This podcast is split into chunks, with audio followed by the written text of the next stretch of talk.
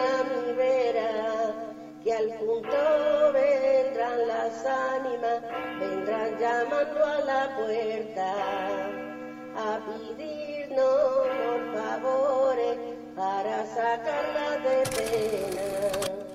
Hoy cristianos oír lo que las, las campanas suenan, el momento ha llegado.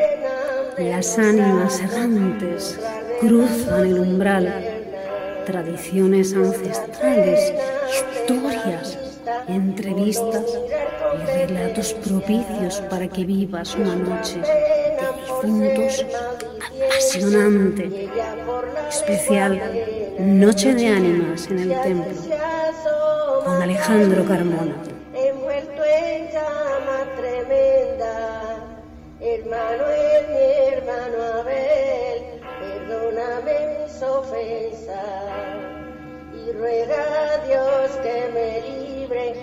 Estas penosas cadenas.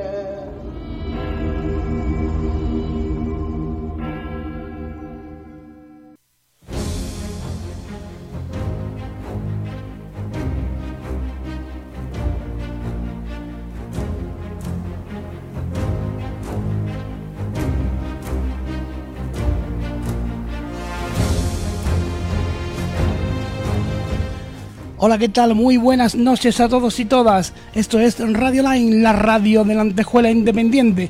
Alejandro Carmona aquí nos habla y este programa, El Templo de las Ánimas, una vez más en directo.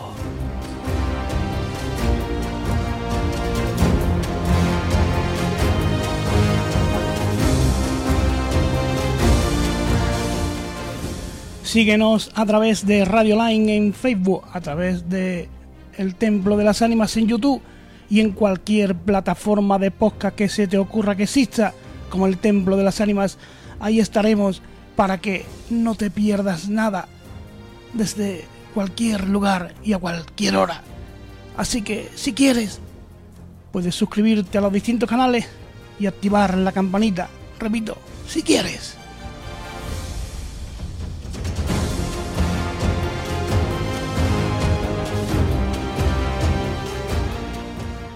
Y es una noche grandiosa, es una noche especial y distinta.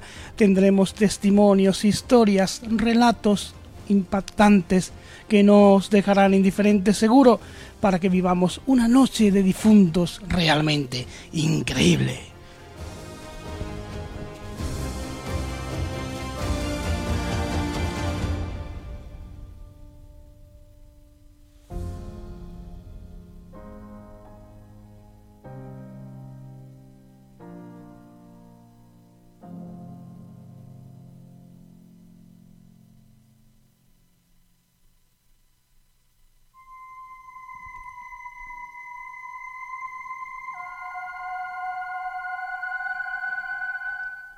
Amigos y amigas, en esta noche de ánimas, en esta noche tan lúgubre, en esta noche tan especial de tradiciones ancestrales, de misterio, de cultura de nuestro país, nos sumergimos en un mundo mágico. Atravesamos esa delgada línea roja entre este mundo y el otro. Seguro que, que, que lo vamos a pasar en grande, porque el elenco que tenemos hoy realmente brillante. En unos minutos estarán por aquí Lucía Llorente y su hija Josefina Cabrera. Y estoy convencido de que va a ser todo un lujo, todo un regalazo poder hablar con ellas en una noche tan distinta, tan especial, tan diferente como esta. Pero que, ¿qué me decís si os hablo, si os digo, la santa acompaña. Para mí es el icono del terror en este país. Hoy tenemos dos historias en relación a, a esta procesión de muertos. Quizás la más la menos la, la, la más arcaica y la menos extendida, pero que es realmente igual de inquietante. Y he querido, he querido que sea que sea la Santa Compañía porque para mí representa todo lo que engloba esta noche de difuntos en este país. Y en una noche como la de hoy, no podría, no podía faltar nuestra dama del terror, nuestra Sandra Gómez Moreno, que ha querido y ha tenido a bien contarnos su historia, narrarnos su historia de manera magistral. Así que yo sin más os dejo con ella. Relajaos, poneos cómodos y cómodas y disfrutar porque no tiene desperdicio alguno.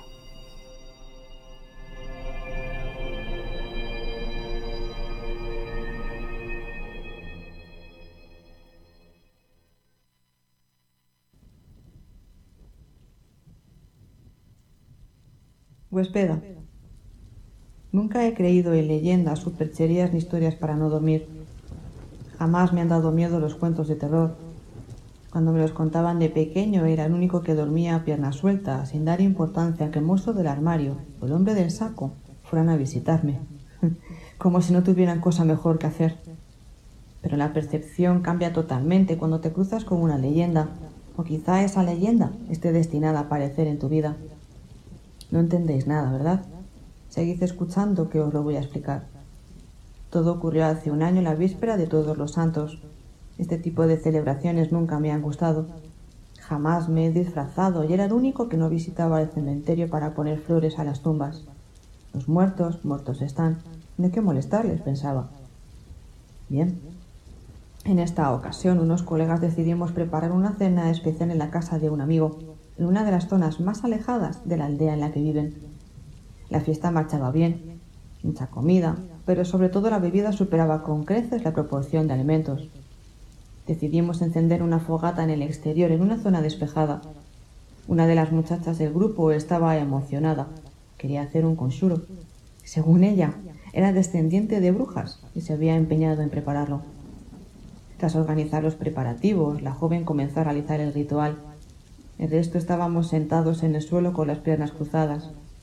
Tengo que admitir que tras un tiempo me quedé absorto mirando el fuego. Su calor, su fuerza y su poder me estaban atrapando. Pestañé. Estaba volviendo gilipollas. ¿Acaso el alcohol estaba afectando mi raciocinio? Aunque lo que pasó después no hay brebaje que lo justifique. Pasados unos instantes a cierta distancia, me pareció escuchar murmullos. Giré la cabeza en la dirección en la que había creído oír ese sonido, pero el silencio tomó protagonismo. Allí no había nada. No le di importancia y volví a nuestro mundo de brujas y hogueras. Pero poco tiempo después escuché de nuevo la misma retaíla de palabras repetidas de manera monótona. En esa ocasión, al levantar la vista y entre las sombras, distinguí en la linde del bosque un conjunto de figuras colocadas en fila, llevando una vela en la mano. Seguían murmurando algo que no supe distinguir. Un escalofrío recorrió mi espalda. Cerré los ojos. Estoy borracho, me dije. No he visto nada, no hay nadie en ese bosquejo de mierda. Nadie lleva velas ni dice nada. Los abrí de nuevo. Grité. Estaba paralizado. Era incapaz de levantarme. Me impulsé, no sé cómo, hacia atrás con las piernas y los brazos y empecé a arrastrarme por el suelo, como si con ello pudiera huir de lo que tenía delante. Todos los que me acompañaban en esa hoguera me miraron como si me hubiera vuelto loco de repente. Tío, ¿qué te pasa? preguntó la chica que estaba haciendo la queimada. Era incapaz de hablar, me temblaba la barbilla, tenía ganas de llorar. Solo pude señalar con el dedo lo que estaba viendo. La muchacha miraba hacia donde yo apuntaba, pero no distinguía nada. ¿Qué señalas? No hay nada, Ancho, tranquilo. ¿Que no? Me cago en mi puta vida, dije espantado. ¿No lo veis? Es una puta procesión que viene hacia mí. ¿Qué coño es eso? ¿Cómo? El gesto de la joven cambió y de todos los del grupo. Joder, vete a casa ya, huye. Mientras ellos apagaban la hoguera, salí despavorido de ese sitio. Solo los murmullos de aquellos seres que me buscaban me acompañaron en esa desesperada carrera. Sin dirección alguna, corrí durante un buen rato y cuando quise darme cuenta, me había metido en una zona arbolada que no conocía en absoluto. Bien, Ancho, bien, Eres idiota. Paré para descansar e intentar averiguar dónde me encontraba. No se veía una mierda. No había iluminación alguna y para Cólmora era noche de luna nueva. Ninguna referencia. Cojonudo. No paraba de darle vueltas a lo que había sucedido. No comprendía quiénes eran las personas que había visto antes y por qué se dirigían hacia mí. Yo no creo en espíritus ni mierdas de esas, pero lo que había visto era muy real. Una vez que estaba más tranquilo, seguí caminando, aunque sin rumbo. Ya saldría a alguna parte, me dije. Durante ese recorrido lo único que se escuchaba eran mis pasos y en ocasiones el ulular de algún búho que me sobresaltaba. Observé que tras una zona de arbustos bastante frondosa había un pequeño edificio. A través de los estrechos ventanales distinguí pequeños haces de luz, por lo que supuse que estaba ocupado. Teniendo en cuenta lo que me había sucedido antes, no sé por qué decidir a curiosear. Aunque supongo que uno se aferra a cualquier posibilidad de compañía humana en ciertas ocasiones. A medida que me iba acercando, unos cánticos se hacían patentes y una voz despuntaba entre ellos entonando una salmodia.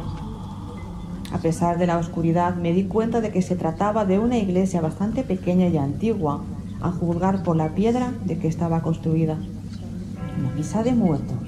¿Quién coño se pone a hacer una misa en un sitio como este?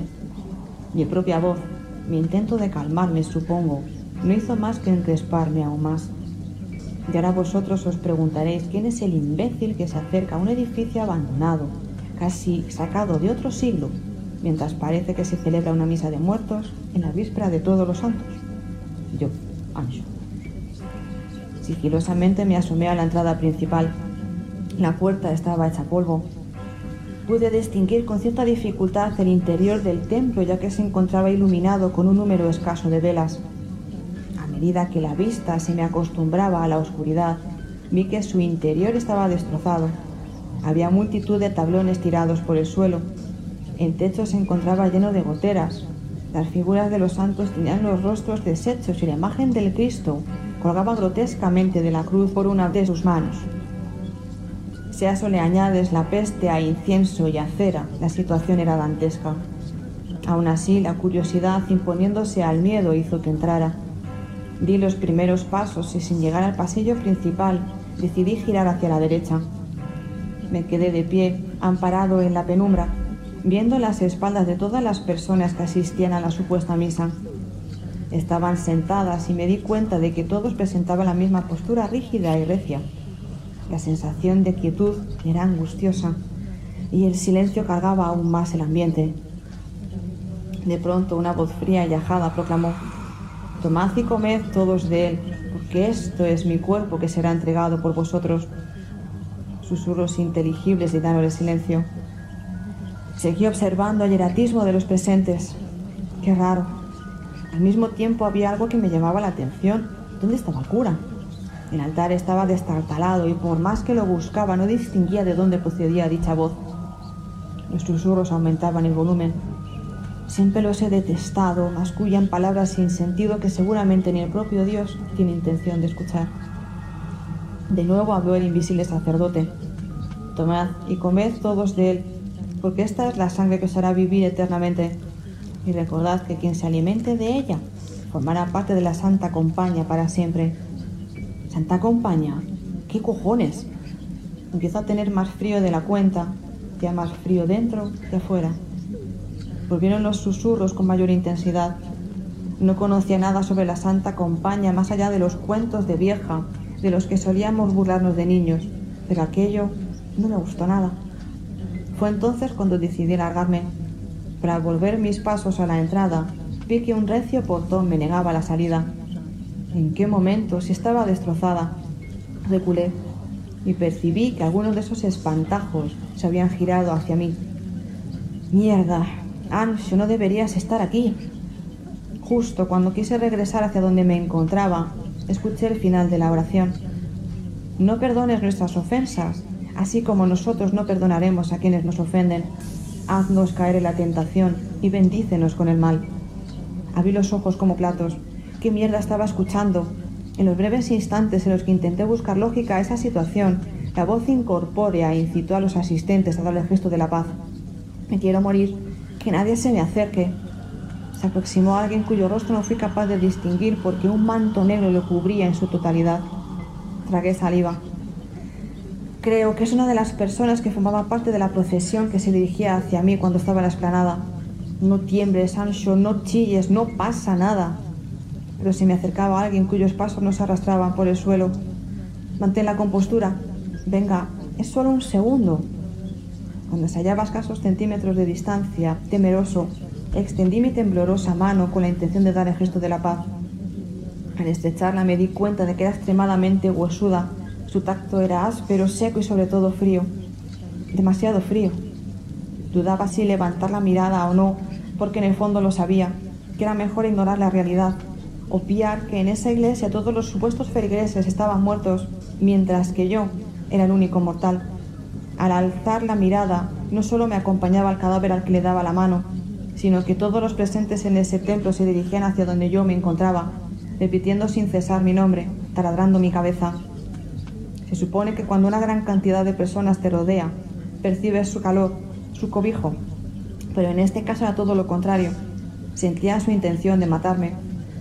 Podría decir que me defendí, que corrí por ese pequeño espacio destartalado más propio del infierno que de una iglesia y que me leía a puñetazos con esos caminantes. Pero no, no os voy a mentir. Fui un puto cobarde. El miedo me paralizó por completo. Sentí el gerido abrazo de la parca por todo mi cuerpo. Me arrulló, me acogió y ahora el frío forma parte de mi ser. Como también lo hago yo de la Santa Compañía. Yo, Ancho, que no creía en nada del más allá, presido con orgullo esta procesión de almas en pena, buscando la muerte. Y tú, querido lector, vete preparando. Si durante la noche de ánimas ves a alguien vestido de negro portando una vela, pasando por delante de tu ventana, tu hora ha llegado y nada ni nadie te salvará. Vendré a visitarte y tú formarás parte de esta leyenda terrorífica. Feliz noche de difuntos. Que la muerte os acompañe.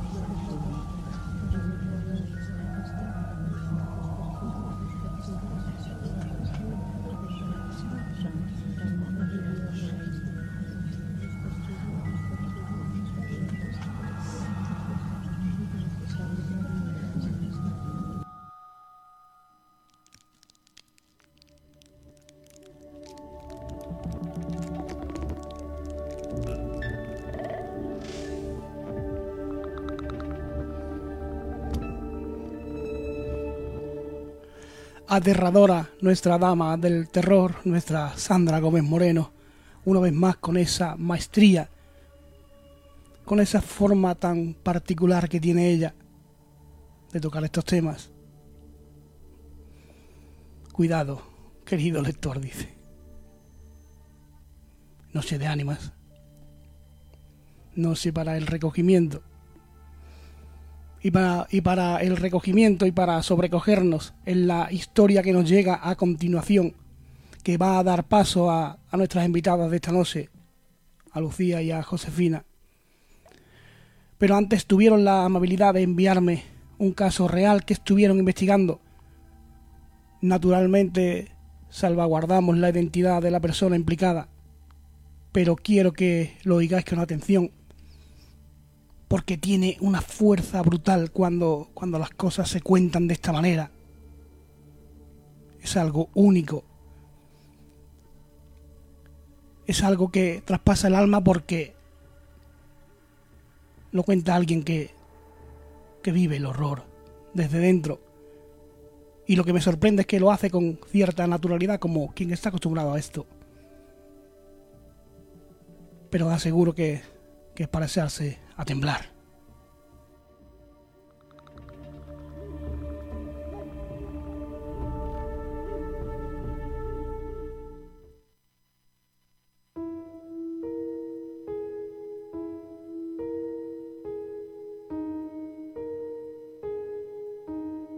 Quiero contar lo que pasa en mi casa.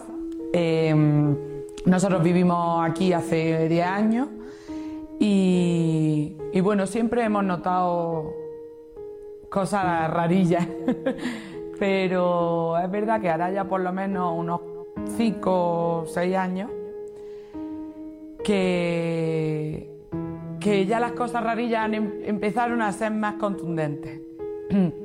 por ejemplo, un día eh, estábamos en la casa y se oyeron, se escucharon unas pisadas en el pasillo, el suelo es de tarima, de, de parqué, de tarima, y se oye perfectamente, entonces se oían en el pasillo unas pisadas. Eh, un día mi marido venía andando hacia la casa y vio tres sombras, dos más altas y una más pequeña, pasar por la ventana. Cuando llegó a la casa me preguntó que quién había venido le dije que nadie. Dice, ¿cómo que no? Si he visto yo tres sombras salir de, de la casa ahora mismo. Digo, pues no, no ha venido nadie. Y bueno, pues conocimos a Lucía, a la magnífica Lucía, y, y se lo comenté un día. La conocimos a raíz también de otra historia muy fuerte, pero bueno, eh, vino a mi casa y bueno, pues sí, era cierto, había tres personas, dos adultos y un niño, que no sabían que tenían que haberse ido hace muchos años, puesto que ellos vivían aquí, eran dos abuelos y un nieto, y durante la guerra el padre del niño se había ido a la guerra y nunca volvió. Y mientras ese tiempo esperaron al padre y la casa se pegó, se incendió y ellos murieron en el incendio, pero ellos seguían esperando, después de tantísimos años, seguían esperando al padre. Entonces Lucía pues le- les dijo que, que bueno, que el, padre evidentemente no iba a volver. De hecho vino a, que se fueran con él. En ese momento se fueron la abuela y el nieto, pero el abuelo dijo que él no se iba, que era su casa y que de aquí no se iba. Y bueno, pues aquí sigue con nosotros. Yo nunca pues, había escuchado las pisadas, se apagaba todas las luces y cuando volví a casa las luces estaban encendidas, alguna luz encendía. Pues habíamos visto cosas raras, la tele se encendía sola o se apagaba sola y... Pero bueno, ya está. Lucía nos dijo que no nos iba a molestar y bueno, así es, no nos molesta realmente. Pero bueno, hace unos días yo estaba despierta en la cama, estaba amaneciendo, estaba despierta y bien despierta. Cuando vi una sombra perfectamente pasar por la puerta de, de mi dormitorio hacia los demás dormitorios. En ese primer instante mi mente pensó que había alguna persona física que había entrado a mi casa. Mm, Me quedé en sumo silencio para escuchar los pasos y no, no había pasos no se escuchaba nada. Evidentemente nos levantamos corriendo y nada, no, no, sabía, no había nadie. Pero la sombra era perfecta, de una silueta de una persona. Bueno, mi marido también lo ha visto algunas veces. Hemos visto alguna sombra, típico de que vea una sombra pasar por el lado y, y dice, oh, si ha pasado alguien por aquí, y no lo sabe seguro. Y bueno, él también la ha visto muchas veces o la ha presentido muchas veces, muchas veces se le eriza la piel y, ya está. Siempre da la casualidad de que se altera el asunto por estas fechas. Yo creo que es porque viene el Día de Todos los Santos y, y se altera el ambiente. Muchas veces yo entro a la casa, estamos todo el día muy bien y entramos a la casa y como que nos ponemos de mal humor, como que se crea tensión en el ambiente. Creo que a ciencia cierta que es ocasionada por esta persona que está aquí, porque al fin y al cabo nos quita nuestra energía, no... y bueno, pues sigue encabezonado en que no se quiere ir, pero bueno, pues tendrá que irse porque no es su lugar.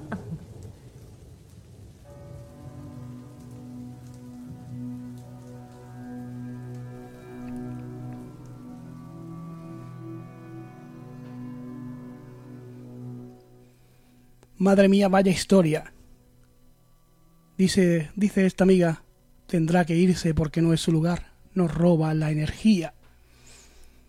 Y vamos a hablar, creo que ya están por ahí, dos de las protagonistas de esta historia, estuvieron en la casa de esta señora intentando ayudarla. Y la verdad que yo no sé lo que tienen preparado, yo sé que algo traen, yo no he querido saberlo, pero lo que sí sé es que una noche como esta, para ellas, como medium, sensitivas, como queráis llamarlo, gente que ve algo más allá, debe de, de ser muy especial. Pero vamos por partes, vamos a hacerlo bien. Vamos a comenzar con, con la madre. Lucía Llorente. Lucía, muy buenas noches. Hola, buenas noches. ¿Qué tal? Pues eh, estoy un poco resfriada, así que si toso o algo me disculpáis. No hay problema. estoy un poco resfriada, sí. Josefina, eh, dime, dime. Nada, nada. Pues, A cuidarse. Josefina Cabrera, Josefina, buenas noches. Hola, buenas noches, ¿qué tal? ¿Qué tal estás? Pues bien, aquí estábamos esperándote. Eh, por fin juntas, ¿no? Una noche como esta. Pues sí, la verdad es que sí, muy contenta, la verdad, de, de estar aquí contigo y con los oyentes. Oye, ¿siempre la pasáis juntas? pues siempre que podemos, sí, a veces por trabajo o depende del día que caiga, en fin, y porque estamos lejos. Yo vivo en, en un pueblo de Granada y ella vive aquí en Málaga, entonces hoy mismo pues hemos, ten- eh, hemos salido mi marido y yo después de, de trabajar y hemos llegado pues hace menos de, de una hora que hemos llegado. Entonces es complicado, pero que sí, siempre que podemos, sí. Mm. ¿Qué tiene esta noche que no tenga otra? Bueno, pues la verdad es que no solo esta noche, casi el mes de octubre entero, ¿no? Está la cosa un poco más revolucionada y más intensa. Y la verdad es que, bueno, podemos decir que a lo mejor nos afecta un poco más eh, que la cosa esté, esté así. Ahora entraremos un poco en el caso de esta señora, ¿no? De este, de este documento que me enviabais el otro día. Pero yo quería preguntaros, eh, ¿lo que ve la una lo ve la otra y viceversa o no tiene nada que ver? No tiene por qué ser así siempre. Eh, generalmente sí. Mm, Yo siempre digo y le digo a mi hija que cuando estamos en investigaciones o, o simplemente con gente que dice que es sensitiva, yo siempre le digo, quien vea lo que ve nosotras, eh, ve, el que no, no. A ver, en, en plan, a veces, bueno, a veces digo yo primero, ¿has visto quién ha llegado? Y dice ya, pues no, mamá, no lo veo. Y al rato dice, ah, ya, ya, ya lo estoy viendo. O sea, no tiene que ser a- al instante. eh, es un poco como, como en distintas frecuencias, como yo digo, que vemos un poco en distintas frecuencias, pero generalmente tiene que ser prácticamente igual. De hecho, esta historia de esta chica, bueno, la- no lo voy a decir porque entonces la empezaría por el final. Y ahora te diré lo que Vale. vimos las dos a la vez en ese mismo momento. Pero sí, generalmente sí coincidimos, casi al 100% en todo. Y me llama la atención, ¿os ocurre en la distancia? Eh, a ver, muchas veces, mm, Josefina, hombre, yo le pasé muy mal, ¿no? Y, y he tenido que aprender sola. Ujú. Entonces Josefina me tiene a mí y muchas veces eh, me llama para preguntarme cosas que le están pasando y aunque yo sé que, que ella terminaría sabiendo lo que es, pero recurre a mí como que lo como que le es más fácil, ¿no? Ujú.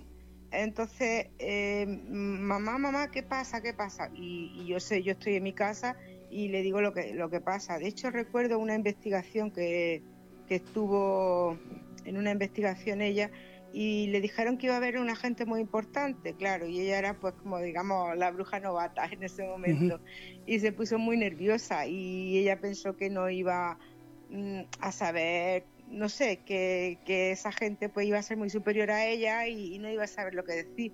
Entonces muy asustada se, me llamó desde el coche y me dice, madre mía, mamá, que dicen que aquí hay una gente muy importante, yo estoy bloqueada, yo no sé, digo, mira, y yo estaba, ella estaba mm, eh, mucho más lejos que en Málaga y yo estaba en mi casa y yo le dije, mira, tú tranquila, cuando entre a la primera habitación, digo, va- vas a ver un hombre ahorcado. y a partir Dios. de ahí, digo, a partir de ahí, él te va a decir lo que pasa, lo que, quién es, en fin, te va a contar la historia del lugar. Digo, así que no te preocupes, si lo vas a ver nada más entrar. Y efectivamente eh, se tranquilizó y entró en la primera habitación, vio al señor ahorcado, empezó a contarle la historia y el otro señor que había, un gran medium, que por suerte he tenido después la suerte de, la inmensa suerte de conocer, y, y entonces pues se dijo, sí, sí, esa- eh, exactamente así es todo. Y, y bueno, y le salió pues muy bien. Pero ya te digo, yo estaba en mi casa, estaba, estaba yo haciendo mi comida y fregando mis platos, vamos.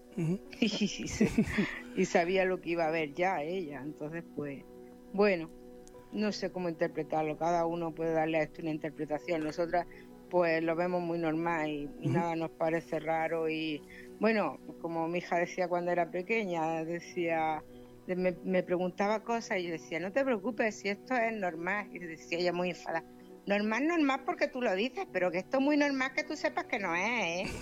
y bueno, pero sí. Bueno, afortunadamente no es lo normal. Ya, bueno, yo quería que para nosotras sí, no como era pequeña y tampoco sabe muy bien lo que le va a explicar, porque de hecho a mí nadie nunca me explicó nada. Entonces, pues yo quería que normalizase la, la, situación, aunque como ya decía, yo podía cantar misa, pero que normal, normal, lo que nos pasaba no era. que lo dijera yo, vamos, pero bueno. Eh, si hay ciertas conexiones entre, entre padre e hijo, madre e hija, la vuestra es aún más fuerte, ¿no? Bueno, la verdad es que desde lo que ha dicho mi madre, ¿no? Desde pequeña es una suerte tener a alguien que te guíe un poco en ese aspecto y que te diga, sobre todo, que, te enseña a no tener miedo, aunque cueste un poco a lo largo del tiempo, pero es cierto que, que sí, que muchas veces, vaya, ha sido muchas veces, no, siempre ha sido una gran ayuda en ese aspecto. Y lo de la conexión, sí, hay veces que a lo mejor ella está en mi casa y yo estoy aquí y a lo mejor eh, nos llamamos y, ay, pues a, no, a que no sabes que, quién ha llegado a casa, quién ha llegado a casa de manera eh, de espíritu nos referimos. Y a lo mejor yo le digo, ah, pues a que no sé quién es, ah, pues sí. Entonces, pues bueno, es verdad, si eso se puede interpretar así, ¿no? Como una conexión, pues sí, la verdad es que por suerte sí que la hay. Cuando, cuando esos espíritus os hablan, ¿Lo hacen con, la, con las dos a la vez? Bueno, hay veces que si estamos, por ejemplo, en una investigación o como en el caso de que antes has comentado que hemos escuchado a, una gran amiga hablar, pues contar su caso, pues hay veces que sí lo hacen a la vez o a lo mejor dicen el nombre y cómo se llaman y, y tú sabes cómo se llama, pues mira, es así, yo se lo digo a ella, ah, pues sí, o normalmente coincidimos, ¿no? Y o a lo mejor lo describimos y digo, haga que también lleva tal. Y es cierto que, que sí, que al final es lo que ha dicho mi madre antes, que, que cuando lo vemos, pues a lo mejor hay veces que a mí me cuesta un poco más, o bien por la inexperiencia, por el miedo, pero sí es cierto que, que sí, que lo hacen, digamos, lo hacen para quien lo pueda escuchar o para quien lo pueda ver. El que esté ahí sea sensitivo, pues lo, lo ve o lo escucha. Este documento que, tú me enviabas el otro día, Josefina, es impresionante, es sobrecogedor cuando habla de, sombras y habla de, sobre todo a mí me, me aterra eso de nos roba nuestra energía. ¿Qué ocurre en esta casa? ¿Qué, cómo, cómo, contactáis con esta mujer? En la medida de lo que se pueda contar, claro está. Pero para que, para que cuente que, que, que ¿no? Eh, dos abuelos y un nieto y el abuelo no quiere irse. Sí, sí, así fue. Es como dice la chica, mm, yo primero los conocí por otro motivo, que lo conocí al muchacho, que su historia es impresionante porque eh, a él lo crió, es que hay que contar esto, porque a partir de ahí es que es impresionante. Más que, más que esta historia en sí, es la primera que me, por los que yo lo conocí. Eh, este chico se había criado con su abuela y por circunstancias de la vida. Entonces su abuela falleció y a raíz de fallecer su abuela empezó a encontrarse mal, pero mal de que cuando él te cuenta lo mal que se encontraba, cuando yo lo conocí era un manojo de nervios que yo me asusté, yo lo recibí en mi casa sola y yo miraba el reloj diciendo, madre mía, que venga pronto mi marido, que este muchacho está como una cabra pero era de, lo la desesperación tan grande que él tenía, de lo mal que se encontraba. Mira, decía que cuando él veía una cuerda en utensilios de su trabajo, él pensaba, me voy a colgar y se va a acabar todo, porque era un sufrimiento, un dolor, un, un... Y yo le dije, no, hombre, no, si es tu abuela quien te provoca todo ese sufrimiento. Y, y entonces pues yo le dije lo que tenía que hacer y lo hizo y, bueno, y, ahí se quedó todo y el chico pues mm, le faltan palabras para agradecerme lo bien que se siente y lo que cambió su vida. Y fue después cuando empezó a ocurrirle la historia de la casa, que fue cuando me llamaron, mira Lucía, está pasando esto y, claro, el primer año y el segundo no te das cuenta de que, de que es en víspera de, todos los santos, simplemente, mm, pues no sé, no, no relacionas fechas, no piensas. Luego ya te das cuenta y dices, contra, si esto pasa todos los años por un 15 días, un 20 días antes de los santos. Y bueno, entonces empezaron a decirme que empezaron a escuchar los pasos, a ver las sombras. Al principio, sobre todo el muchacho más que ella y ya después ella también. Y es cierto que sus niños tienen niños pequeños y están muy cansados, más de lo normal. Entonces muchas veces los tiene que mandar, pero ellos aún no sabían lo que por, por lo que era y muchas veces los tiene que mandar a casa de, de sus padres para que los niños descansen y se recuperen de, ese malestar que tienen y no sabían lo que era. Sabían que era entrar en casa y, y ellos discutir, no encontrarse bien, y ya te digo, y sobre todo cuando la sombra se dirigía, a los cuando ella dice se dirigía a los otros dormitorios, es a los dormitorios de los niños y los niños pues no dormían bien y se levantaban muy cansados y todo eso. Entonces pues yo, yo, yo fui a su casa y, y vi, ya te di, primero el chico había visto las tres sombras, dos más grandes y, y una más pequeña y digo, pues sí, efectivamente hay tres personas, eh, un hombre, una mujer y un niño, y ellos me contaron la historia de lo que había pasado, que estaban esperando a su hijo, eh, en fin, que la casa se incendió, ellos esperaban a su hijo, y bueno, y, y ya le dije, no, no, pero esto no puede ser, ustedes están muertos, tienen que irse para arriba, tienen que buscar la luz, irse para arriba, y y de hecho la mujer y el, niño estaban deseando irse, pero el hombre dijo que no se iba y así llevamos pues cinco o seis años llevamos aquí con esta historia. Y ya eh, el viernes este último día que estuvimos pues ya sí conseguí ya dijo él que sí que se iba eh, grabemos un montón de cosas hemos grabado psicofonía hemos grabado los sensores de movimiento que es rarísimo que en una investigación suene tanto eh, y bueno, entonces yo le dije que, que, quería que, que cómo le podíamos ayudar. Y me dijo que tenemos que llevarlo a Camposanto, que se iría, pero desde Camposanto. Y el, cementerio está cerca y fuimos andando, dándonos un paseo. Nos reímos un montón por el camino. Yo me río con todo, estoy muy seria, estoy con mi hija que es muy seria, pero que yo me río un montón con todo. Y, y bueno, y es lo que te iba a contar antes. Entonces, cuando lleguemos Llegamos al cementerio, pusimos, no se podía entrar porque era, era de noche, estaba cerrado el cementerio de mi pueblo, pero digo, bueno, no es necesario entrar, lo vamos a hacer desde, desde fuera. Encendimos una vela y claro, y al resplandor de la vela, eh, mi hija y yo mm, nos retiramos un poco de la tapia del cementerio porque, madre mía, lo que había dentro. Digo, bueno, si entramos no no no, no comen, Dios, parecía, digo, como todos los zombies, ¿sabes? Una cosa Digo, madre mía, si esto, esto ya es, dice mi hija, pues menos mal que no hemos entrado, mamá, tú lo ves, digo, pues sabes, pues igual que lo ves tú, ¿no? ¿Qué había dentro? Eh, espíritu, espíritu de personas, está más en la, en la reja del cementerio. Uy, se me da, me da esta cosa que no me acuerdo, ¿sabes? Fue, fue muy intenso, vamos, yo me, me decaí un poco, porque claro, te, es que, y más cuando son tantos, pues te roban la energía. Y, bueno, ya está. Y, gracias a Dios, pues ellos ya no lo han vuelto a escuchar y se encuentran bien. Y, bueno, bueno, yo digo, bueno, ya está, pero Nunca se, pasa mal y, se sufre y ellos lo pasan mal. Y bueno, ya los niños me han dicho que, que ya es otra historia, que están súper a gusto en su dormitorio. Y, bueno, pero es eso, que tampoco los puedes echar cuando tú quieres eh, si ellos dicen que se van, pues se van, pero que como digan que no, es que no los puedes quitar, ¿sabes? Que llevamos, ya te digo, 5 o 6 años con esta historia y, no lo podía quitar porque no quería irse, no es tan fácil.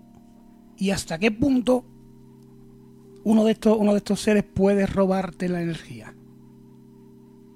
Uy, pues te la puede robar y mucho, sobre todo cuando no eres consciente de ello el hecho de que tú estés, por ejemplo, en la casa y no lo que le pasaba un poco a esta familia, el hecho de que mm, tú estés en la casa, no sepas lo que te pasa, no estés a gusto en tu propia casa, ¿no? Como, como solemos decir, y te encuentres agotado, tengas dolores de cabeza mm, casi de forma constante cuando ya pasa mucho tiempo, el hecho de que no estés cómodo, de que siempre estés cansado, de que haya momentos en los que a lo mejor estás fuera de casa y estás muy bien, estás em, pues contento o estás con energía y llegas a casa y te encuentras eh, muy mal.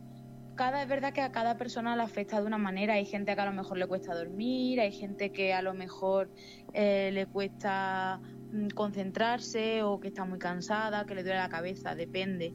Pero, pero vaya, mm, más o menos más o menos así. Pero y es verdad que se pasa se pasa mal. ¿Puede llegar a acabar con la vida de una persona? No, No. no, no funciona, no funciona de esa manera, la verdad. Es cierto que al final, por ejemplo, es lo que lo que le pasaba a este chico al principio lo que ha contado mi madre. Si él al final no lo soporta y en un momento dado él decide acabar con la vida, con su vida, pues sí, pero no porque te lo provoque o porque te obligue o, o, o, al- o ese tipo de cosa un- una entidad, ¿no? Sí, pero según cuentas, puede, puede- un- una, una persona que acaba con su vida puede, puede derivar de este tipo de cosas. De alguna manera también bueno, está... puede, de- puede derivar, claro que puede derivar, pero en el sentido del agobio, Ujú, sí, sí. de la desesperación, del, del hecho de no saber qué hacer, el por qué me encuentro así, no, no tienen explicación, o voy al médico 20.000 veces y no me sacan nada y no entiendo qué me pasa.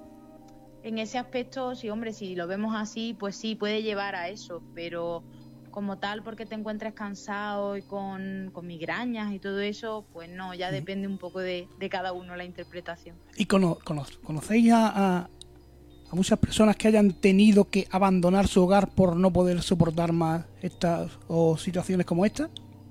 Alguna, alguna. A nosotros ca- casi nos pasa, ¿sabes? ¿A vosotros? Poco más y nos vamos de la casa, sí, cuando mis hijos eran pequeños. La situación se, fue, era ya insostenible. Y casi nos vamos de la casa, sí. Lo que pasa es que no podíamos comprarnos otra, que si no, ya ves tú, no hubiéramos ido. Pero bueno, eh, eh, en tu caso, según entiendo yo, hubiera, hubiera sido un balde, ¿no? Sí, claro. Y bueno, y de la y, de- y la gente también, la gente, a no ser que el espíritu esté con el lugar, si tú te vas, se vais contigo. Esa es como la historia que cuentan los mayores en estas noches de Sí. ánimas, que, que el martinico se va con ellos.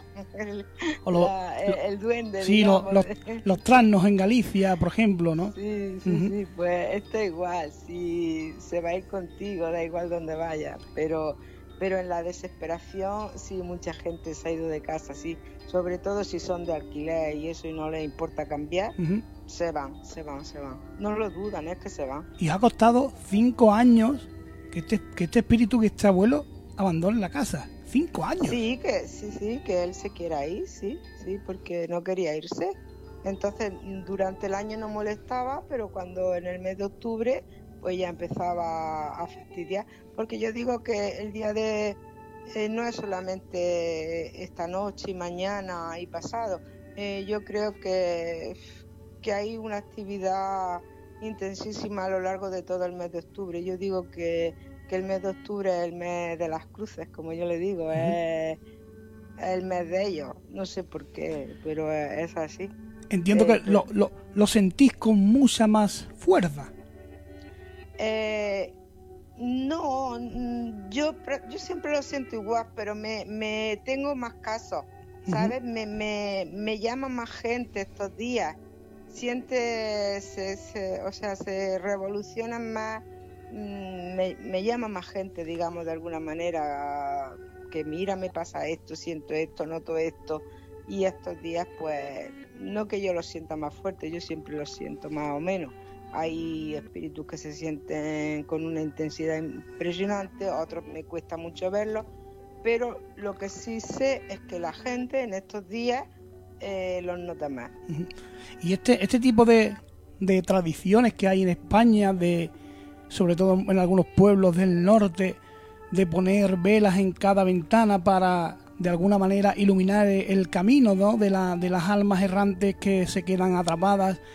Eh, Pues mira, ¿Eso ayuda? de la- mm, de la- eso de las velas te voy a decir una cosa para que la gente, eh, yo estoy harta de decírselo a, bueno, a quien yo atiendo, ¿no?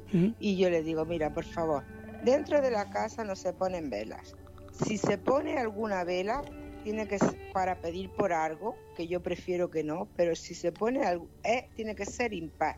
No sé por qué, y no me lo preguntes porque no lo sé, si te digo la verdad, no lo sé. No se ponen números pares nunca dentro de la casa, pero cuando hay que, que ayudar a una entidad a buscar la luz, eh, se ponen cuatro velas fuera de tu casa, en una ventana, en una terraza, en un eh, en, un patio, o sea, algo que sea tuyo, pero que a la vez esté abierto, en la parte, digamos, no tenga techo. Y, y, son cuatro lo que se ponen para cuando si tú crees que tienes una entidad en tu casa, un espíritu o algo así, y esas cuatro velas le ayudan a encontrar la luz. Pero las velas dentro y sobre todo si son pares, atraen a los espíritus. Ya ah. las tradiciones del norte yo no las conozco. ¿Atraen a los espíritus? Sí, dentro de la casa sí los atraen. Sí. ¿Y los, ¿y los espejos? Ay, los espejos. los espejos, a mí me aterrorizan los espejos. Porque yo he visto muchos espíritus atrapados en los espejos y, dan un yuyu. me hay, dan a mí. Hay gente, hay gente que no tiene, que no tiene espejos en, en sus casas, ¿no? Por ese tipo de cosas. Muy bien que hace. bueno, yo no sabría vivir con ellos, sin ellos también te lo digo, sin los espejos para mirarme, la verdad. Pero, Pero esto es broma, esto es broma. Pero suele manifestarse a través de los espejos. Se manifiesta a través de los, de los espejos, sobre todo eh, cuando mm, tú vas por un pasillo que hay así un espejo grande, eh, la sombra no la ves en el pasillo o, por donde tú vayas, la ves por el, en el espejo. O sea, ves cómo cruza, pero en el espejo, no la ves fuera. Madre mía. Sí, sí, sí, los espejos son, son un poquito aterradores, sí. La, ¿Y la verdad que sí. ¿Y las, ¿Y las ánimas benditas también existen? ¿También las veis? A ver, esto, espérate, te va a contar mi hija un caso. Venga, Para eso estamos aquí. Bueno, con el, con el concepto de, de la ánima, pues nosotras tenemos una vivencia cuando llegué a Málaga, en el cementerio de San Miguel, que para quien no lo conozca, eh, actualmente es un cementerio monumental que ha quedado para, para el uso y disfrute de la gente que quiera ir a pasear, ¿vale? Pero eso se ha quedado como cementerio monumental cuando nosotros, cuando yo llegué aquí, hace 12 años, pues me vine a estudiar y el cementerio estaba todavía, digamos, mm, a la antigua usanza. Todavía había fosas comunes, había tumbas donde la gente se seguía enterrando y había muchas historias con respecto al cementerio de San Miguel. Yo llegué a Málaga Nueva de un pueblo pequeño de Granada y yo no conocía prácticamente nada de Málaga, nunca no había estado, había estado una vez con, una amiga, pero con esa edad la verdad es que no estás pensando en, en estas cosas, por lo menos yo no lo estaba pensando, aunque lo viviera. Entonces, pues con unos amigos que vivían en Málaga, pues nos dijeron, ¿por qué no vamos al cementerio de San Miguel, que está muy bonito, que allí están los restos del Marqués del Ario y tal? Bueno, pues vamos, a nosotros la verdad es que nos gusta visitarlo a modo, a, modo de, monumento y fuimos allí. El cementerio tenía dos partes, una parte más moderna, siendo antiguo como tal, tenía una parte más moderna y otra parte más antigua. Estuvimos dándonos un paseo por allí y ya de primera no, no estuvimos cómodas en el sitio. Eh, no sabíamos por qué, no, no estábamos cómodas, estábamos como muy, em, no sé, estábamos extrañas, no nos encontrábamos bien allí. Y cuando llegamos a la parte de atrás del, del cementerio, había, allá había un altar donde se le ponía aceite a las ánimas para pedirle y a las ánimas negras en concreto. Ánimas negras. Y a las ánimas negras, que son aquellas almas que no, están todavía en el purgatorio y no han ascendido, están todavía purgando sus pecados. Entonces a estas ánimas digamos que tú tienes que hacerle un tienes que hacerle como una promesa, ¿no? Yo te pido algo y pero te doy algo a cambio. Nosotros no sabíamos muy bien lo que era eso. Yo la verdad es que era joven, no había escuchado hablar mucho de las ánimas ni de ni en general. Pero estábamos allí y en la parte más antigua comenzamos a notar como, como muchas sombras a la vez eh, rodeándonos, como, son, como y la sensación era como de, de oscuridad. como de y nos dio miedo y estábamos a pleno día. Y claro, mis amigos nos vieron y conocían a mis padres también y nos dijeron, pero ¿qué, qué os pasa? que Y nosotras, no, no, no, nos vamos. Vosotros si queréis terminar de verlo, pero nosotros no, nosotros nos vamos. Y de hecho yo desde ese día hasta un día de este año no he vuelto a ir. No había vuelto a pisar el cementerio de San Miguel incluso después de la remodelación porque yo no sabía muy bien lo que era la ánima y ya después investigando vi eso, que era el culto a las ánimas benditas, en este caso a las ánimas negras que se le tenía aquí en Málaga, que la gente le llevaba allí ofrenda. Y, y bueno, y eso en ese caso de la ánima, la verdad es que era curioso, ¿no? Porque nos entró tal sensación a pleno día de intranquilidad, de miedo, de no saber muy bien qué está sucediendo cuando empezamos, porque no veíamos... Eh, vamos a decirlo así, ¿no? cuando tú ves un espíritu, pues lo puedes describir y tal, ¿no? No veíamos como una persona o el espíritu de una persona fallecía, no sabíamos muy bien ni, ni lo que era en ese momento. Y, y bueno, después vimos que es que eso, el culto a, a la ánima, a las ánimas negras, y bueno, la verdad que nos resultó curioso. Mm. Eh, ¿Vuelves a ir este año? ¿Y qué sensación te provoca aquello? Pues la verdad que completamente diferente. Este año fui y la verdad que lo han dejado precioso, han hecho un trabajo espectacular. Eh, y a nivel, a nivel histórico también es muy bonito, tiene tumbas muy importantes. Y yo entré y era algo completamente diferente. Había una paz, es cierto que han retirado, han retirado por ejemplo, el altar, donde la gente le hacía las ofrendas a las ánimas, ya no está, queda una placa en conmemoración. Eh, pero no sé, era completamente diferente, una paz, una tranquilidad, eh, todo de verdad que completamente diferente. También entré por la mañana, plena luz del día, y la sensación fue otra, de verdad. No sé si será porque la gente quizá ya no va a pedirle allí, ¿no? Y eso también hace que sea algo que, que a lo mejor ya no están allí como tal, o que ha sido al retirar, porque retiraron muchas fosas comunes también. Entonces, pues bueno, pero fue otra sensación completamente diferente. Pero me ha costado ir 12 años, ¿eh? Todo hay que decirlo. lo que, me ha costado volver. Lo que me parece incluso admirable, ¿no? Que después de, de, toda la vida con estas visiones, a veces sentís miedo, ¿no? Sí, mucho miedo. Bueno, yo quiero puntualizar que el día este de la anima, Por supuesto. yo tampoco sabía muy bien lo que era aparte de que me dio la sensación esta de miedo porque no estaba muy segura de lo que nos estaba rodeando, también me reí un montón porque nos tocaban los pies. Ah, y, a mí tocaban los pies. Me, hizo gracia que, no sé, me hacían cosquillas y, y, yo, la verdad, que me reí bastante. Luego ya no nos hizo tanta gracia, Luego pero ya, al principio no sabíamos lo que era. Como no sabemos lo que era, pues como nos tocaban los pies, mm, no sé, me, pero ya cuando empecemos a ver tantas sombras rodeándonos, pues ya no asustemos más, pero ya te digo que esto es una mezcla de, sensaciones raras. Lo mismo te entra el pánico que lo mismo yo, mm, no sé, me, hace gracia algunas cosas. Pero ese, ese día sí es verdad, lo, lo, pasamos bastante más. Era como que salían desde abajo, también es verdad, era como que salían desde abajo. No sé, fue algo muy raro, la verdad. Entonces, claro, ¿Desde abajo de dónde? digamos como del suelo. Madre de Dios. Salían como del suelo, es decir, no veíamos que llegaran, por ejemplo, por un sitio o que hubiera a lo mejor una tumba y salieran, no sé, ¿no? De ahí, no, no, era como que salían, o sea, como se elevaban, pero desde el suelo, desde abajo.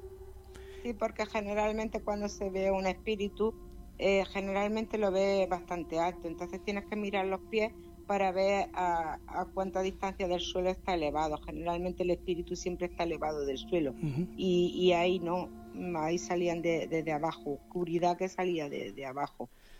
Entiendo que tenéis que tener una fuerza mental impresionante para soportar todo esto, ¿no?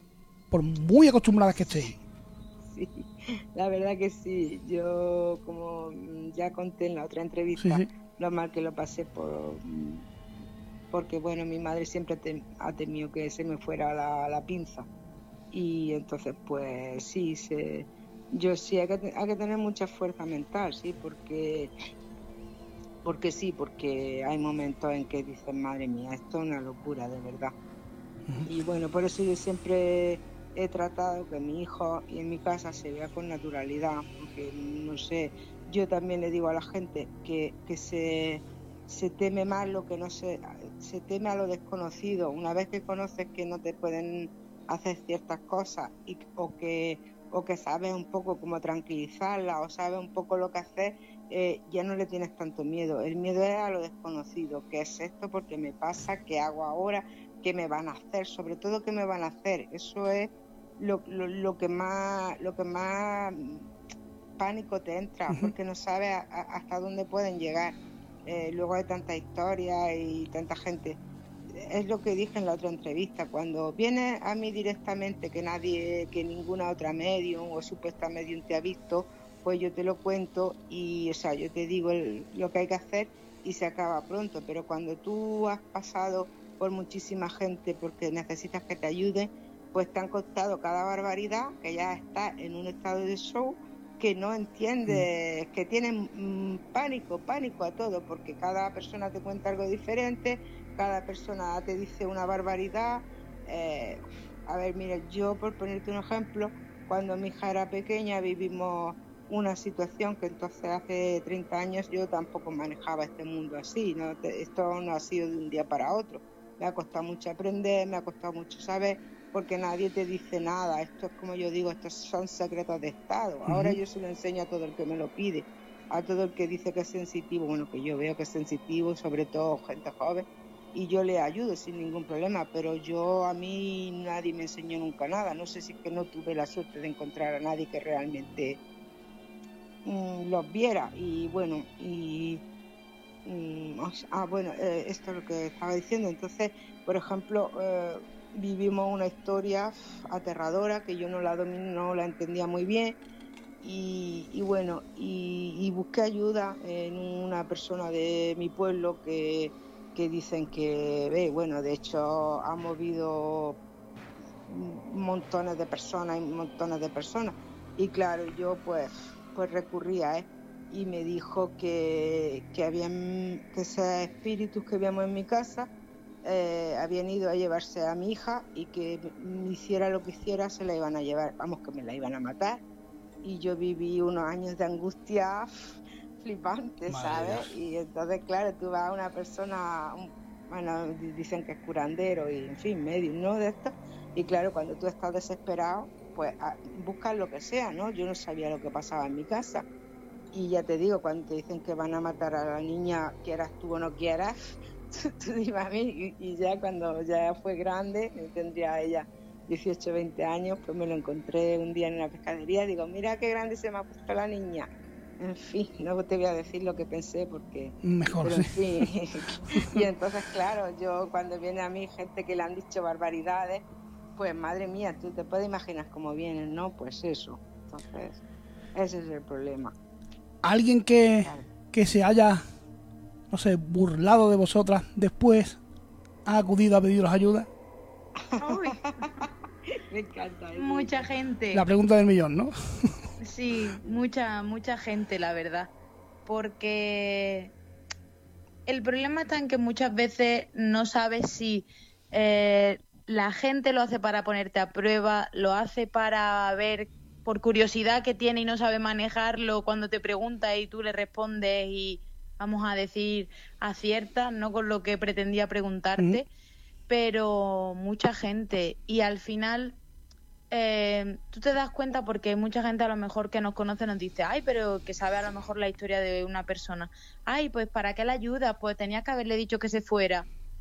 Pero ¿para qué? Si es que al final, si ha venido buscándote porque necesita ayuda y a nosotros no ganamos, ni ganamos nada, porque no ganamos nada, ni, ni nada, pero sí es verdad que había muchísima gente que al principio a lo mejor eh, o quería, ah, no, pues dime algo, dime algo, y le dices algo, o, y, y claro, y después se tiene que callar, o a lo mejor le dices algo y mucha gente se enfada. Muchas veces cuando ellos han venido a pedirte ayuda y le has dicho algo que no era lo que ellos tenían en mente, por ejemplo, pues es que yo quería que estuviera conmigo mi abuelo y resulta que no es mi abuelo, es mi tío, por ejemplo. Pues se han enfadado y es como que le ha molestado y a lo mejor tú le has contado hasta el último lunar que tenía ese señor en la cara escondido y lo has acertado, pero como no es la persona que ellos creían, se enfadan y se van. Y a lo mejor al tiempo, a los años incluso, han venido o te han encontrado por la calle y te han dicho, ¿sabes que tenía razón? Entonces, claro, había, la verdad es que ha habido mucho. Hay gente que os examina constantemente, ¿no?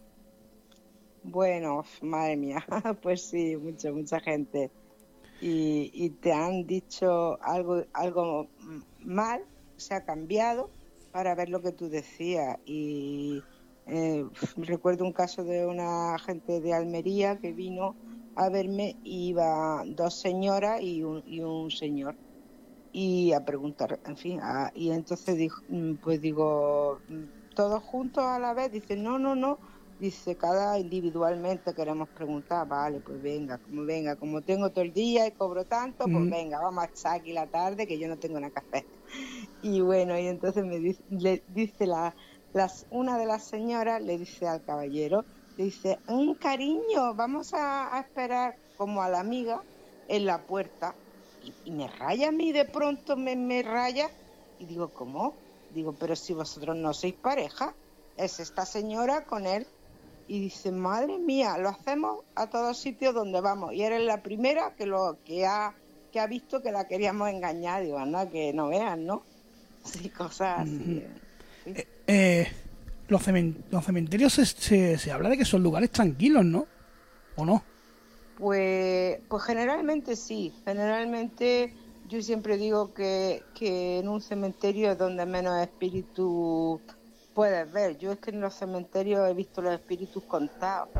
Pero sin embargo, este domingo, que acompañé a mi amiga a un cementerio de estos pequeñitos de pueblo, me quedé flipada porque era por la mañana, estábamos limpiando las tumbas de sus familiares y empecé a ver allí de gente y claro, yo no conozco a la gente del pueblo, ella sí porque vive allí toda la vida, pero yo mm, relativamente hace poco que la conozco. Y bueno, y le decía yo, ay mira, ahora estoy viendo una señora que es así, que murió de tal y ella decía, ay, pues esa está, pregúntale cómo se llama, y decía, pues mira, me ha, dicho que se llama, me decía el nombre, y dice, ah, sí, sí, sí, ves como sí, esa murió de cáncer. Digo, ay, mira, ahora hay un chico paseando que se ahorcó Dice, uy, ese era el que me presentó a mí y a mi marido. y, claro, nosotros allá nuestra abuela, cuando nos damos cuenta la gente mirando, dice, mm, vamos a callarnos un poquito, que de aquí al manicomio nos llevan a las dos. Y me sorprendió un montón porque nunca había visto en el cementerio tanta gente. De hecho, por la tarde estuvimos en otros dos más, así tipo como ese de pueblo, pero no había absolutamente a nadie. Bueno, eh, en espíritu, vamos, en gente sí, pero y, me sorprendió un montón porque es la primera vez que en un cementerio yo veo tanta gente, tanto espíritu, no, no sé, y así que me hablen con naturalidad y, no sé, me sorprendió pero muchísimo. Y sin embargo por la tarde en otros dos que estuvimos no conseguí ver ningún espíritu. Tampoco voy yo con la intención de ver a nadie, se presenta. Tampoco es que yo vaya, que mi vida sea un constante pensar a ver si veo, a ver si veo. Yo no voy pensando en nada de eso. La gente se cree que yo, que yo siempre estoy, ¿no? De que mm, no, yo te llevo una vida normal y el espíritu se presenta. Yo no voy buscando nada, digamos, de alguna manera, ¿no? Pero bueno, hay días más intensos que otros, la verdad. Eh, en, la, en, esta noche de, difuntos aquí en España, aparte de la, digamos que la gran tradición en la, en, la, eh, eh, en las velas a, los difuntos, ¿no?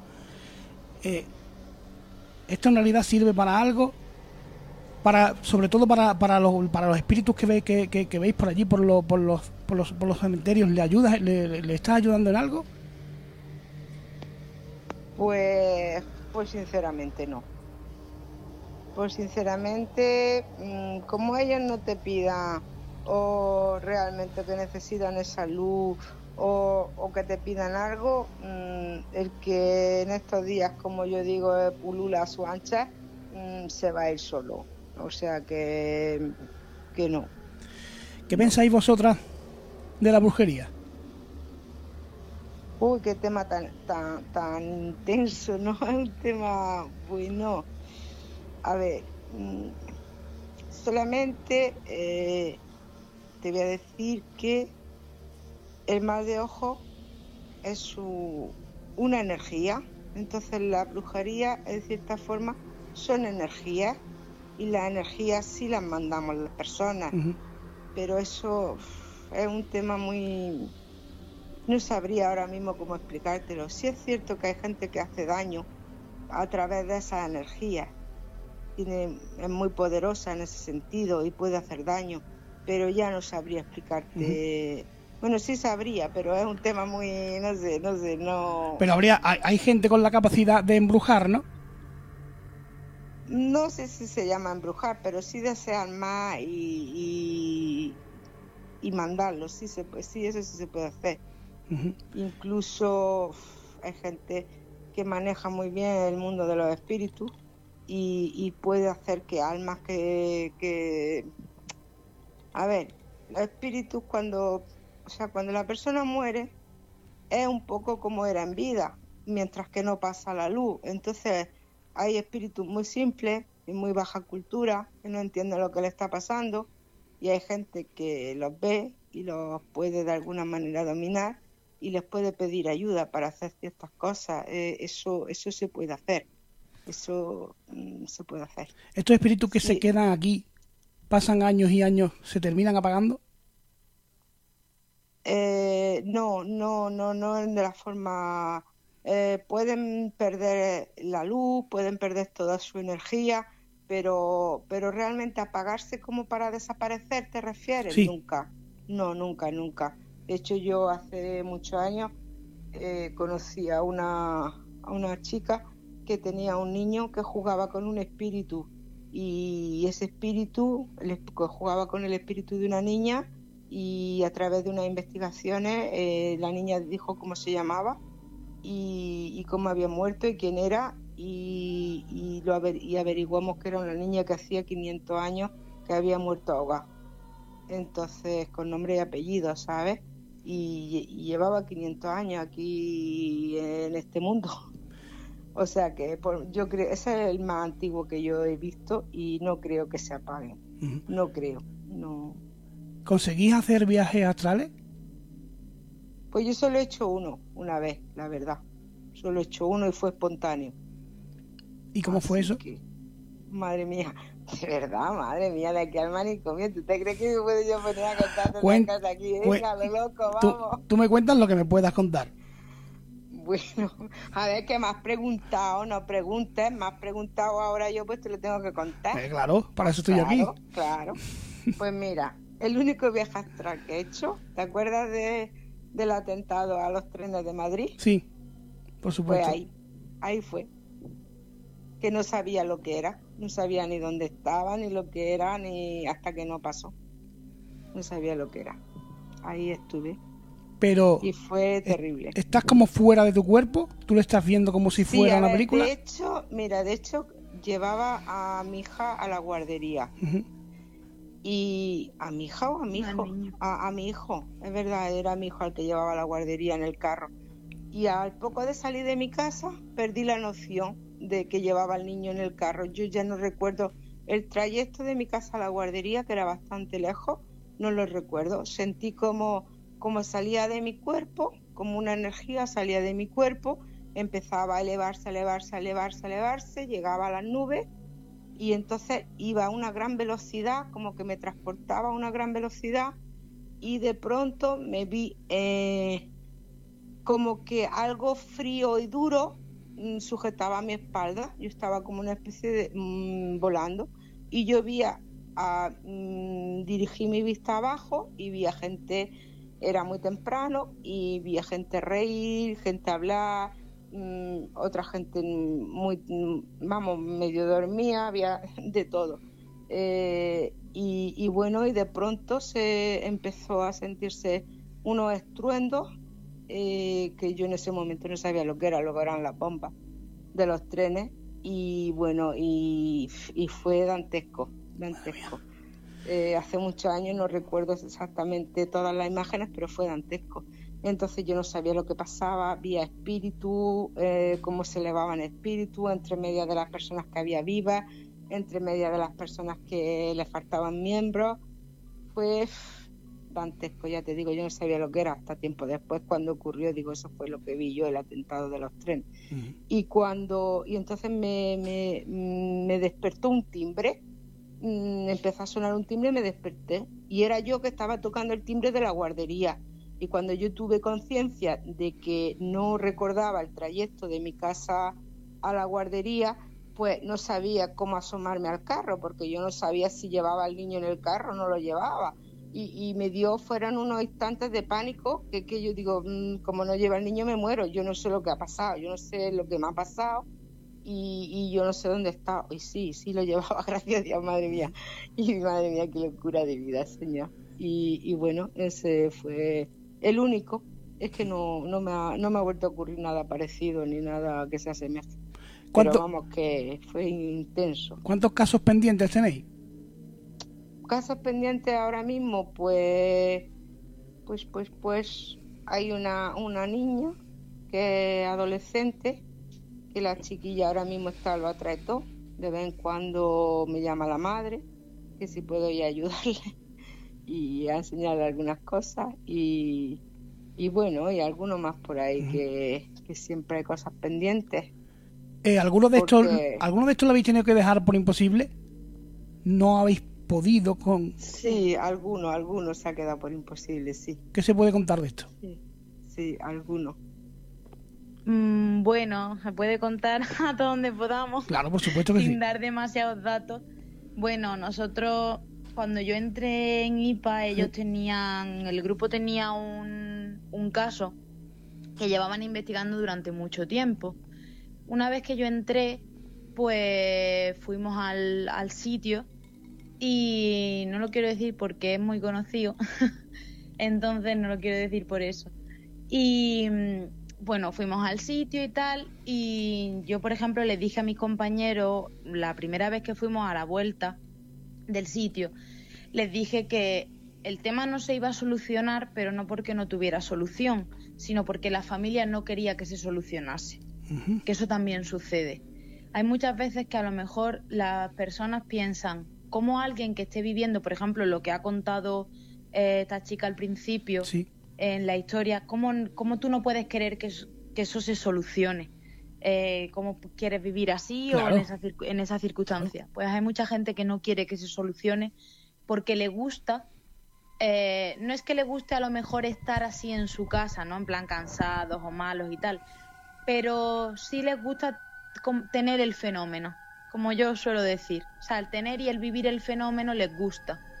Y entonces cuando nos fuimos de, ese sitio, pues yo se lo dije a mis compañeros y, yo le dije, digo, mirad, podemos, vamos a poder venir aquí las veces que queramos, las veces que nos dejen, mejor dicho, digo, pero esto no se va a solucionar nunca, porque la persona, en este caso una de las de la hijas, pues no quiere que esto se vaya, no quiere que esto se vaya porque es cierto, es un lugar donde suceden muchas cosas, donde hemos obtenido muchos resultados, em, muchos de los cuales no están subidos a las redes porque fueron posteriores y al final por bueno por problemas con la familia no hemos podido subirlo, pero están ahí y, y al final no se ha solucionado y ellos llevan con ese caso, no sé cuánto decirte, 20 años, 25 mucho tiempo. Pero es extraño, ¿no? Que una persona que tenga este tipo de espíritus en su casa no quiera que se vayan. Sí, bueno, es extraño y depende. Al final yo creo que hay personas que les gusta, eh, les gusta, sobre todo te tiene que gustar este, este tema, por supuesto, y te tiene que gustar el hecho a lo mejor, yo qué sé, de intentar grabar psicofonías, de, de intentar buscar el fenómeno. Sí, claro, pero, sí, pero en la casa de otro, no, no en la mía. Mm, ya, pues hay gente para todo, la verdad. Y al final, ya te digo, nosotras, de hecho, mi madre también fue posteriormente, em, les dijo lo que tenían que hacer, limpiamos el lugar, em, de todo. Y sí es cierto que estuvo un tiempo calmado, pero en el momento en el que tú vuelves a, a revivir todo eso, o a lo mejor porque el sitio era un sitio muy muy grande, no se pudo al final, algún sitio puede ser que te quede por limpiar, era un sitio muy difícil al fin y al cabo, había muchísima presencia. Entonces, claro, ¿qué pasa? Que al final pues estas cosas muchas veces no se arreglan en un día, no se arreglan en un día, quiero decir, por ejemplo, limpiando. Mira la, la nuestra amiga que llevaba cinco años con el tema y no se quería ir, ¿no? Pues esto es una cosa igual. Entonces, eh, fue una vez solo, le dijimos lo que tenían que hacer para intentar al menos eh, paliar un poco el, el tema para que cuando pudiéramos volver a ir y sí, estuvo un tiempo, vamos a decir, un poco mejor, pero en el momento en el que tú activas otra vez el fenómeno, sobre todo si no se ha ido y tal, pues sigue ahí. Entonces, claro, eh, yo tampoco lo entiendo. Quiero decir, yo lo he vivido, lo he vivido desde pequeña, lo he vivido viviendo cuando vivía sola, cuando vivía acompañada y no lo entiendo. Claro, porque llama, llama la atención, ¿no? Que, que, una familia media, normal, eh, esté dispuesto a esté dispuesta a vivir con eso en su, en su hogar, ¿no? Pues sí, la verdad que a mí me sorprende también y yo y había personas del entorno que lo estaban pasando bastante mal. Mm. Entonces yo no lo entendía, la verdad. Y de hecho yo lo hablaba y yo decía, pero es que es que si no hacéis esto no se va a ir. Y de hecho em, mi compañero Carlos me decía, no, que verás que si lo hacen. Y yo le decía, Carlos, no lo van a hacer. Y él me decía, pero ¿cómo no lo van a hacer? yo, que no lo van a hacer, ya veráis, efectivamente, a lo mejor sí, un par de meses o tres meses bien, y a lo mejor luego le volvíamos a preguntar, no, pues que seguimos cantando psicofonías, vale, seguís cantando psicofonías, pero las estaréis grabando, ¿no? Me refiero, tendrás que entrar, poner una grabadora, preguntar, en fin, activar el fenómeno. Pero no solo estaba este caso, hay otros casos que a lo mejor mm, hemos ido a una casa y no han querido que la limpiemos porque no querían que se fuera el fenómeno. De hecho, el caso más conocido sobre fenómenos paranormales, que es, la familia quien no quiere que desaparezca, son las caras de Belme. eso, eso te puedo yo asegurar que son ellos, porque yo a Hurtadilla, yo he estado allí muchos años investigando, y a Hurtadilla yo quitaba cara en la casa de María Gómez Cámara y cuando se dieron cuenta me prohibieron la entrada. O sea, que es que son ellos quienes no quieren que, desaparezca el fenómeno. Puede, puede ser por un tema de, Porque le gusta que vaya la gente a investigar, porque le gusta ser mediático, por, por... No lo sé, no lo sé por qué, pero no quieren. Son ellos quienes no quieren. Y más mediático que ese caso, mm, no hay otro en España. En España poco, desde luego. creo. Eh, ¿Tienen alguna relación o, tenéis conocimiento de que estas caras tengan alguna relación con el, con el cementerio del Cerro del Cabezo? Estas tumbas sin nombre, ¿no? Como, como aquel libro que ah, escribió sí, Iker Jiménez. Sí, sí. Ay, es que no, no recuerdo muy bien. Mm, pues la, la, verdad es que si te, hace muchos años y no recuerdo muy es que bien. Se decía, ¿no? Que, que, parte, que parte de la familia de María Gómez Cámara murió allí, ¿no?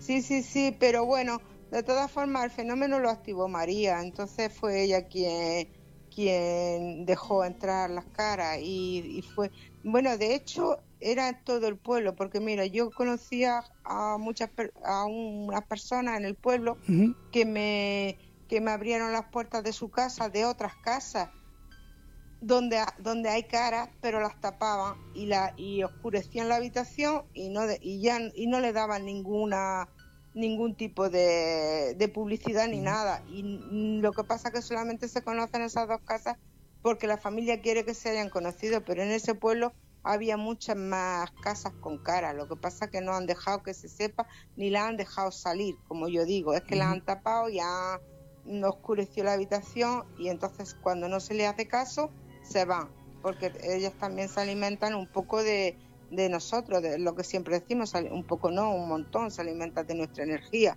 Entonces hay gente, este el caso más mediático y el que más se conoce, pero hay un montón de casas particulares que por lo que sea la gente no nos deja quitarlas. Que, que les contemos la historia, que sepan quiénes son, pero en el momento que dicen voy a quitarlos, no, no, no, no, ni te se ocurra, aquí no se toca nada. Dicen, madre mía, y me ha hecho perder la noche y ahora no quieres que yo limpie nada. Y hay muchas casas así, pero muchas. No sé por qué a la gente le gusta convivir con eso. Eh, mm, se, bueno, se decía que, que, cuando María muriese, ¿no? Eh, las caras desaparecerían, pero no ha sido el, el, caso. ¿Esto, esto es lo, lo, normal? La, ¿La, persona que provoca el fenómeno cuando se va desaparece o, o no tiene nada que ver? Pues, mm, si te digo la verdad, no lo sé no lo sé. Yo sé que fue María quien, que digamos de alguna forma abrió como esa puerta, porque verme lo que hay muchos sitios en España que son portales, pero un portal muy grande eh, es verme, es una puerta al infierno, como decía el alemán. ¿no? ¿Cómo- Que estoy de- cómo- eh, cómo es decía- ¿Cómo es estar allí? ¿Cómo es estar en, en ese lugar tan icónico ¿no? de- de- A- del a misterio de España? A, mí la verdad, a mí la verdad mm, no me afecta mucho.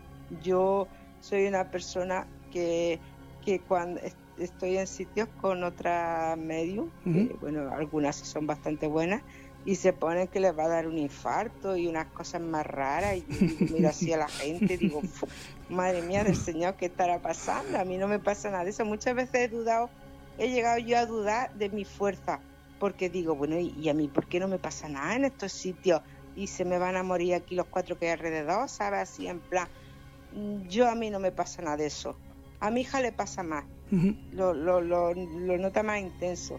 Eh, Yo los veo, me hablan, me, pero, pero no llego a, a- Hombre, me asusto. Si me tocan por detrás, me asusto, porque recuerdo allí en Belme un día que me empezó a doler mucho la cabeza y, y me bajé yo a otra habitación. Y cuando ll- llegué a la otra habitación, mi marido y todos los demás estaban arriba.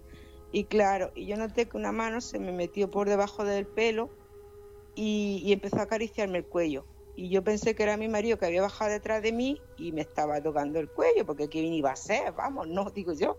Y de pronto mm, noté así la mano muy fría y me empiezo a girar y veo a un muchacho alto y joven y, y empecé yo a gritar de, de- y, y él también a gritar que se asustó ¿no? de mi reacción y, y bueno, pero que, que fue, fue de miedo de, de- de que como que te encuentras algo diferente a lo que tú pensabas que iba a ser, pero no que me deja mi caos, ni me deje, no sé, ni me quite mi energía.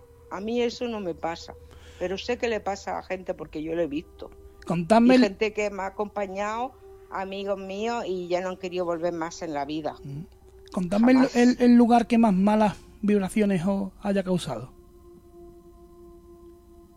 Mm, bueno, yo, por ejemplo, cuando nosotros, por ejemplo, eh, también a lo mejor por la inexperiencia, no puede ser, pero yo sobre todo hay dos.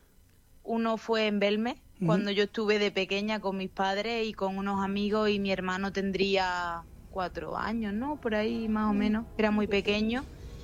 Eh, nosotros nos quedábamos en una casa de en una casa de, mm, de esto de turismo rural de alquiler de uno de un, un hombre que conoció mi madre allí una familia que era majísima bueno y es majísima. Y nos quedamos allí. Nosotros mi hermano por ejemplo no dormía solo. Siempre le ha dado a nosotros siempre nos ha dado mucho miedo dormir solo en mi casa.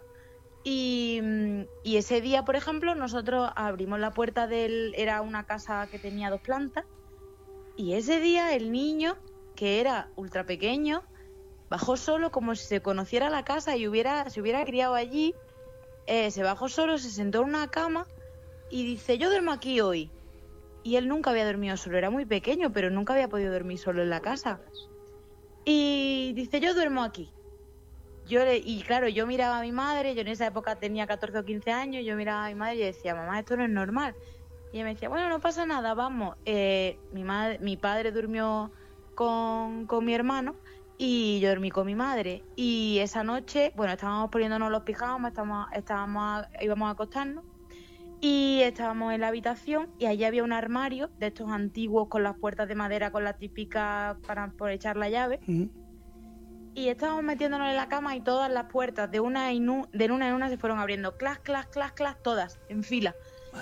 Yo, mira, la luz empezó a tintinear, empezó a apagarse y a encenderse. Yo miraba a mi madre y decía, mamá, ¿esto qué es? Yo no, claro, yo en ese momento no entendía tampoco, yo estaba, o sea, sí era normal, pero claro, estás en esa época en la que ya entras en uso de razón eh, con 15 años y dices, ya no me puedes engañar, mamá, ¿qué está pasando? ¿no? Como cuando eres más Claro. pequeña. Y luego, por ejemplo, mis padres se fueron eh, con los otros amigos que íbamos, que tenían otra niña más o menos de la edad de mi hermano, yo me quedé con los dos. Y mi hermano se fue a las escaleras a jugar solo porque decía que jugaba con su amigo eh, y allí no había nadie más. claro, yo en ese momento yo pasé mucho miedo y yo llamé a mi madre y decía que vengáis para acá, que yo me voy de la casa y dejo al niño solo y me da igual lo que le pase. Me voy. Cojo a la niña y me voy de la casa. Y la verdad es que allí sí que lo pasé regular. También estuvimos eso en otras casas, viendo gente que, sí que nos abrió la puerta y nos dejó entrar a ver las casas y que va. Era como, además, era una sensación como de, de intranquilidad, no que ya sea de miedo, sino de intranquilidad constante, de observación, de, bueno, un poco así. Ahí también era más pequeña. Y luego otro de los sitios donde yo más miedo he pasado es, bueno, donde la historia que he contado antes de, de esta investigación, donde la señora no quería que se fuera, ahí pasé miedo. O sea, pasé realmente, eso fue hace unos cuatro años más o menos, al poco de yo entrar en el grupo, y pasé miedo. Lo primero porque una semana antes de ir al sitio, ellos cuando hacemos una investigación no me dicen dónde vamos, simplemente me dicen día y hora que me recogen y ya está. Y una semana antes me dijeron, el fin de semana que viene nos vamos de investigación. Pues a los dos o tres días yo le escribí a mi compañero porque yo veía a un monje en el pasillo de mi casa. Ah, yo vivía en un piso y yo veía al monje en el pasillo de mi casa con unas cadenas, lo escuchaba toda la semana y yo le decía a mi compañero, mira por favor, yo además era muchísimo miedo porque yo, claro, yo no entendía lo que pasaba. A ver, sabía que tenía que ser del sitio donde fuéramos, pero no, no me decía nada y allí yo me tiré con, con este señor una semana en mi casa y cuando fuimos al sitio se multiplicó por mil. Y yo lo pasé realmente mal porque me daba mucho miedo, no entendía... No es que no entendiera, es que no quería. no quería verlo no quería verlo. Entonces, sí es verdad que me dio mucho miedo y todo lo que allí sentimos y todo, bueno, sentí, me dio muchísimo miedo, pero porque hay muchas veces en este caso que no sabes cómo gestionarlo. Mi problema ahora ya eso ha cambiado un poco, pero el problema también era que no sabía cómo gestionarlo, no sabía cómo enfrentarme, ¿no? Lo que explicaba antes mi madre, no sabía hasta qué punto, aunque ella me había dicho 20.000 veces que no me iban a hacer nada, que me iban a hacer, o sea, no me iban a hacer daño y que solo me iba a afectar lo que yo quisiera que me afectara, por decirlo así, ¿no? Y, pero claro, en ese momento yo estaba acojonada. Hay que ponerse, hay que ponerse en tu pellejo, claro está. ¿Te acuerdas, Josefina, el que te se metió en la, en la ducha? A ver, a ver, a ver, a ver, a ver, a ver, cuenta es eso. Que, es que, bueno, es que nos ha pasado de todo, Alejandro. A ver, no, no, cuéntame eso. Un día, pues nos llegó un caso. La verdad que el caso era aparte de ser fuerte, daba muchísima pena. Era una familia con poco recurso económico, no podían, mm, estaban ultra desesperados. El niño era un tema que esto hay para hacer el programa que tú quieras, Mm. pero eh, era un tema de posesión. Madre mía. Em, sí. Y mm, entonces, pues nada, yo estaba, nos llegó el caso, se pusieron en contacto con nosotros y tal. Al principio, es cierto, te dicen que puede ser un caso de posesión, pues tú de primeras dudas, ¿no? Yo lo puedo medio entender, aunque yo vi al muchacho y sabía que era cierto lo que nos estaba contando, que se puso en contacto el padre de este chico, que era joven. Y bueno, estábamos en casa y tal, lo hablamos con los compañeros y yo les dije a los compañeros, digo, mira, yo no voy a ir, o sea, yo sola no voy. Si no viene mi madre, yo no voy. Digo, porque yo no sé, yo nunca me he enfrentado a un caso así, yo no sé hasta qué punto, a lo mejor un espíritu como tal solo no puede ser agresivo, pero una persona sí lo puede Claro. ser. Entonces yo no estoy, no me siento capaz de ir sola. Pues nada, estaba yo en la ducha una tarde, después de estar hablando de eso con mis compañeros, venga, pues sí, vamos a decirle al- a este padre que sí, que vamos a ayudar, vamos a hacer una pequeña entrevista de primera, tal. Lo conté a mi madre, mira mamá, nos ha llegado este caso, yo le mandé la foto del chico, ah, pues sí, es verdad lo que le pasa, lo que cuentan es cierto, tal. Y estoy yo en la ducha y estaba yo pensando en el caso. Y de, claro, yo pensé, bueno, y digo, hay que ver, digo, la gente, digo, y anda que si estuviera loco, pensé yo. Y de repente me comencé como a marear, no sé si es marear o la palabra, pero comencé como a sentirme así rara, como algo que me envolvía, me recordó un poco a lo del cementerio de San Miguel que he comentado antes, como que algo giraba en torno a mí y me decía, sí, loca como tu abuela, loca como tu Madre mía. abuela. O como, como tu bisabuela, perdón, dice, loca como tu bisabuela. Y yo me quedé en la ducha que hubo un momento en el que dije, me voy a caer. me voy a caer de aquí, nada. De hecho, tuve que salir y todo, que no me dio tiempo de a coger la toalla ni nada. Y no sabía, y en ese momento llamé a mi madre. Mamá, que mira lo que me ha pasado, que no sé qué, tal. Y me dice, madre, pues ya con más razón tenemos que ir al sitio. Por ejemplo, entre una de las muchas cosas. No, pero es que lo gracioso de esto es que no se me olvida porque dice mi hija. Pero tiene gracia.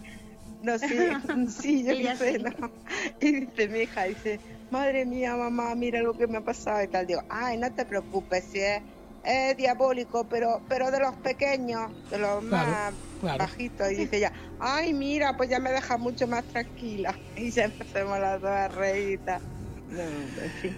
Eh, estos casos, para, para ir terminando, que, que estamos abusando ya, pero claro, como tenéis tantas historias y yo no me canso, pero estos casos de, de, de posesión son los más terroríficos, imagino, ¿no? Esto, esto, de que, Pues- esto, esto de que hablan en lenguas y que les cambia la voz y todo esto es, es cierto. Sí, sí, es, es cierto. Además, de hecho, ya te conté el otro Sí. día que he hecho poquitos porque no me han llegado más, la verdad. Pero sí, el, el chico me cogió del cuello, el muchacho, y los padres salieron corriendo. Y, y me vi un poco apurada, ¿sabes? Porque, pues, se pasa muy, se pasa muy mal, la Pero, verdad. pero ¿cómo distinguís Y- vosotras lo que es un caso de, de- de locura, como, como, como decía antes Josefina, a cuando es una posesión real? Pues porque se, se ve que hay, porque ves algo más que, al que a la persona en sí, porque le ves algo al lado o, ves al espíritu. Entonces si ves, si estás viendo al espíritu, pues es un espíritu, evidentemente. Ahora cuando solamente cuando ves la persona, pero no le ves nada, solamente mm, que dice cosas incoherentes, pero no le ves mm, nada detrás. Entonces yo digo, eh, hay que ir al médico. Que es la inmensa Yo mayoría, ¿no. Lucía? Sí, la inmensa mayoría. Sí, A- a- por, por fortuna, por supuesto. Sí, claro. Bueno, mm, no te creas. Es más fácil quitar un espíritu que curar una locura. Esa es, Mm, es verdad. Sí. Lo que pasa es, claro, de- si, si nos ponemos en el punto de vista de alguien que lo ve desde fuera, pues. eh, digamos que. Bueno, voy a utilizar la palabra, acojona más, ¿no? Sí, la verdad es que sí. Yo con respecto a este caso último de, de estas personas a las que a- ayudamos al final, ellos habían estado en todos los médicos. Es decir, ellos habían llevado a su hijo, él tenía 17 años, 16, habían llevado al hijo a los médicos, lo único que le habían dado eran, eran pastillas para dormir porque no... El médico le decía que el chico estaba bien, que no tenía ningún tipo de esquizofrenia, ningún tipo de trastorno de personalidad, nada de eso. De hecho, ellos al final decidieron ponerse en contacto con nosotros porque la madre, tú fíjate, ellos tenían tres hijos. La más, eh, la más pequeña, la niña más pequeña, eh, tuvo que irse con la abuela porque no podían vivir en la, no, la niña no podía vivir en la casa, le daba mucho miedo. Y el grande estaba en la facultad, entonces no vivía aquí con ellos. Y la madre escuchaba a la hija, sin estar la hija en la casa, cómo la llamaba, desde la habitación de ella. Claro, entonces la madre decía, o a mí se me está yendo la pinza también, que puede ser, o aquí pasa algo. Y de hecho, el hijo, o sea, el padre tenía grabado al hijo dormir y, de, y durmiendo, el chico hablaba en lengua y del padre nos lo dijo. Dice, es que yo he buscado ciertas cosas de las que dice, dice, y he ido a hablar incluso con párrocos para ver si me dicen algo. Dice, y me han dicho que muchas de las cosas que dice es en hebreo. ¿Cómo habla? Y claro, ellos lo decían, es que yo ya no puedo contar solo, yo ya, que dice al principio, por supuesto, ellos llevaban con este tema casi un año, porque al principio busca, pues, Sí, lo que lógico. debería comenzar buscando todo el Claro, mundo, un médico, Adem- además, hay una enfermedad ¿no? que se llama xenoglosia. por supuesto, entonces, pero qué va, o sea, nosotros fuimos, de hecho, mi compañero iba incrédulo total. Fuimos, fuimos a ver, fuimos a la casa de ellos a verlo y el chico comenzó a decir, eh, me llamo tal, no, digamos hablaba el espíritu, ¿no? Eh, me llamo tal, la, en- la entidad en este caso.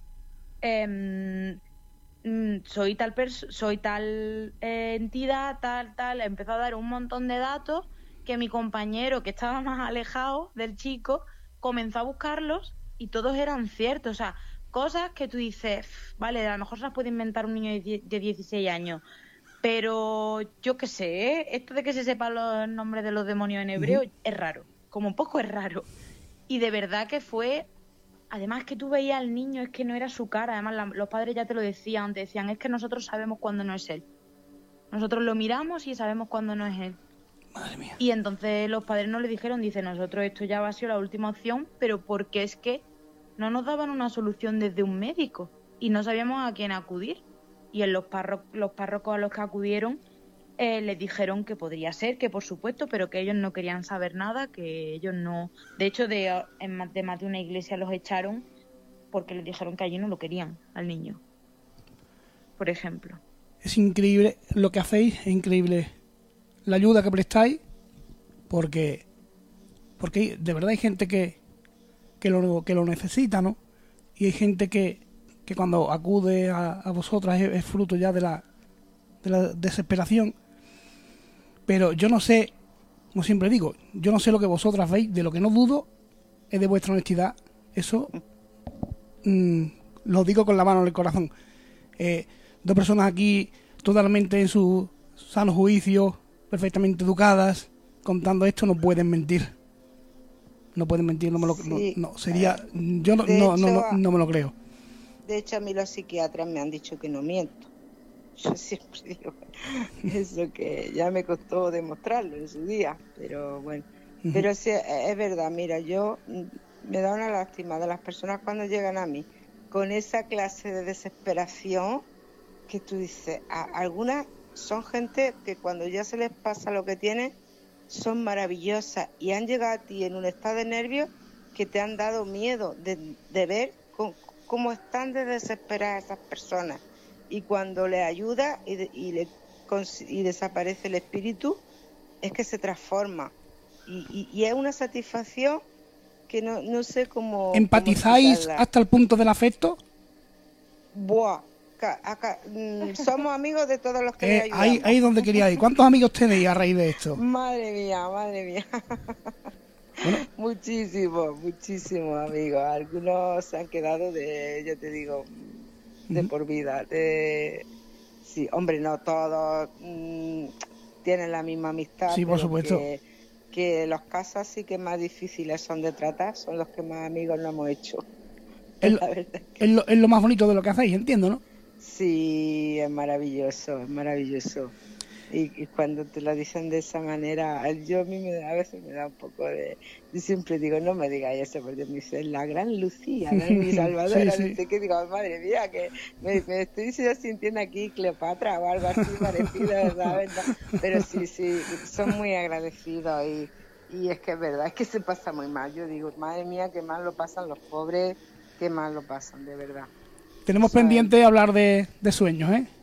En otra Ah, ocasión. sí, cuando quieras. En otra ocasión tenemos que hablar de sueños, interpretación de sueños y a ver en qué consiste todo esto. Eh, Lucía, Josefina, una vez más, yo no tengo palabras para describir lo que he vivido esta noche, eh, lo que he disfrutado, lo que he aprendido y sobre todo con esa fuerza con la que lo contáis, con esa honestidad y con esa energía que transmitís. Gracias por estar aquí. Gracias a ti, Alejandro, siempre por darnos voz. Un abrazo enorme. Un placer estar contigo. Buenas noches. Buenas noches. Buenas noches.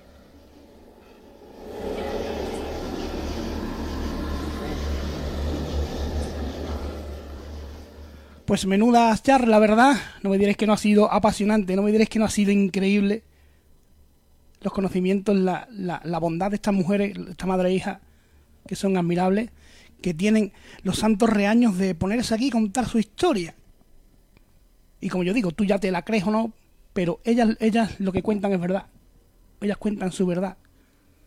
Con total honestidad, con total sinceridad. No se le puede poner ni un pero, porque es admirable enfrentarse a todo esto, no me lo quiero ni imaginar, y tener la valentía, la capacidad y la fuerza de contarlo.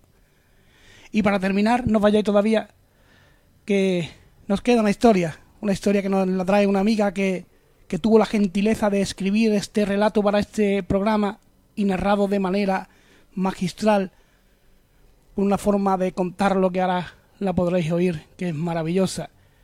Y es lo que decía al principio, esta es la parte más arcaica, la parte más antigua de la llamada Santa Compaña, de ese icono del terror en estas noches de difuntos, y os dejo con ella y espero que la disfrutéis tanto como yo del montaje de este audio que me lo he pasado en grande poniendo el efecto para que os llegue a vosotros con toda esta energía.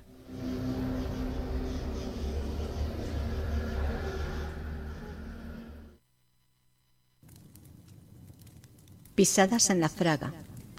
La niebla había tomado la pequeña aldea. Como un fantasma errante se internaba en las callejuelas y difuminaba las viviendas cercanas. Los farolillos creaban un ambiente aún más lúgubre, iluminando cada esquina con una tenue luz amarillenta. Ni un alma osaba salir al exterior al llegar el crepúsculo. Era la noche de difuntos. Todos la pasarían al resguardo de su hogar. En una pequeña vivienda de piedra cuya fachada norte estaba cubierta de musgo, una niña contaba cuentos de meigas y brujas a su hermano menor. A las doce, dijo con voz tétrica Marusa, una comitiva de almas en pena encapuchada con túnicas negras vagarán durante toda la noche. Caminan descalzos llevando una vela encendida y dejando un rastro de olor a cera. Su llegada va precedida del sonido de una campanilla. Debes cerrar los ojos. Si los ves, tendrás que caminar con ellos hasta que otro humano te releve encabezando la procesión con una cruz y un caldero de agua bendita. Esos son cuentos de viejas, respondió Leiso. Solo es una leyenda para asustar niños.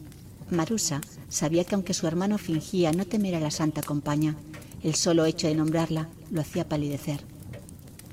Entonces no te asustará que vayamos esta noche a comprobarlo. El niño se tiró con sobre la alfombra con el cochecito que llevaba en la mano y fingió no interesarse por lo que la niña le proponía. Ella insistió, Aleiso se marchó corriendo a la cocina, excusándose en que era la hora de la merienda. Marusa se quedó observando por la ventana cómo la oscuridad tomaba el mando y el cielo nublado liberaba de nuevo la, la lluvia que no dejaría de caer durante varias horas. En la cena notaron que la tristeza volvía al rostro de su madre.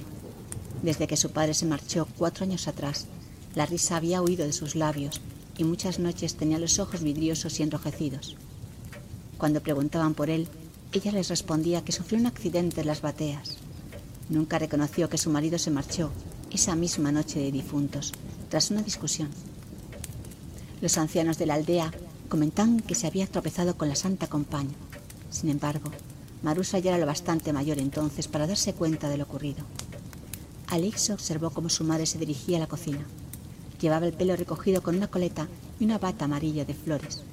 Había descuidado su aspecto y parecía tener muchos años. Él también añoraba al hombre que le leía cuentos cada noche. Recordaba las gafas redondas sobre la nariz custodiada por un enorme mostacho. Sintió una oleada de tristeza y le se levantó a abrazarla. Entre lágrimas, ella esbozó una tímida sonrisa. Después de cenar, se quedaron jugando en el salón mientras ella recogía la cocina. Las llamas de la chimenea crepitaban y la estancia olía madera quemada. Los cristales tenían un halo blanquecino provocado por el calor de la vivienda y minúsculas gotitas reflejaban el brillo del fuego. Voy a ir a buscarla, dijo Marusa mirando fijamente las brasas. ¿Vienes o te quedas? Aleiso tenía dos años menos que su hermana, pero era casi tan alto como ella. Desde que su padre los abandonó, él se consideraba el hombre de la casa. Sin embargo, su corta edad le impedía tomar decisiones y sentía que no tenía ninguna influencia sobre la niña. ¿A la Santa Compañía? ¿Estás loca? No serás capaz. Si lo haces, lo diría mamá. Eres un cobarde. Ni se te ocurra decírselo o te arrepentirás. Marusa cogió el abrigo y salió en silencio. Aleiso corrió a la ventana y la vio sumergirse en la bruma. Su corazón palpitaba y las dudas rebosaban por su cabeza sin decidir qué hacer. La niña caminó por la senda que se internaba en la espesura.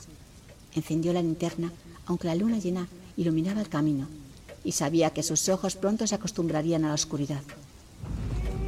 Estaba segura de que Eleiso la seguiría y llegaría de un momento a otro por el camino encharcado. No dejaría que ella fuese sola tan tarde y querría convencerla para regresar. Sonrió planeando cómo lo sorprendería. El frío le calaba los huesos y se cubrió con la capucha. El aroma humedad y leña normalmente le reconfortaba.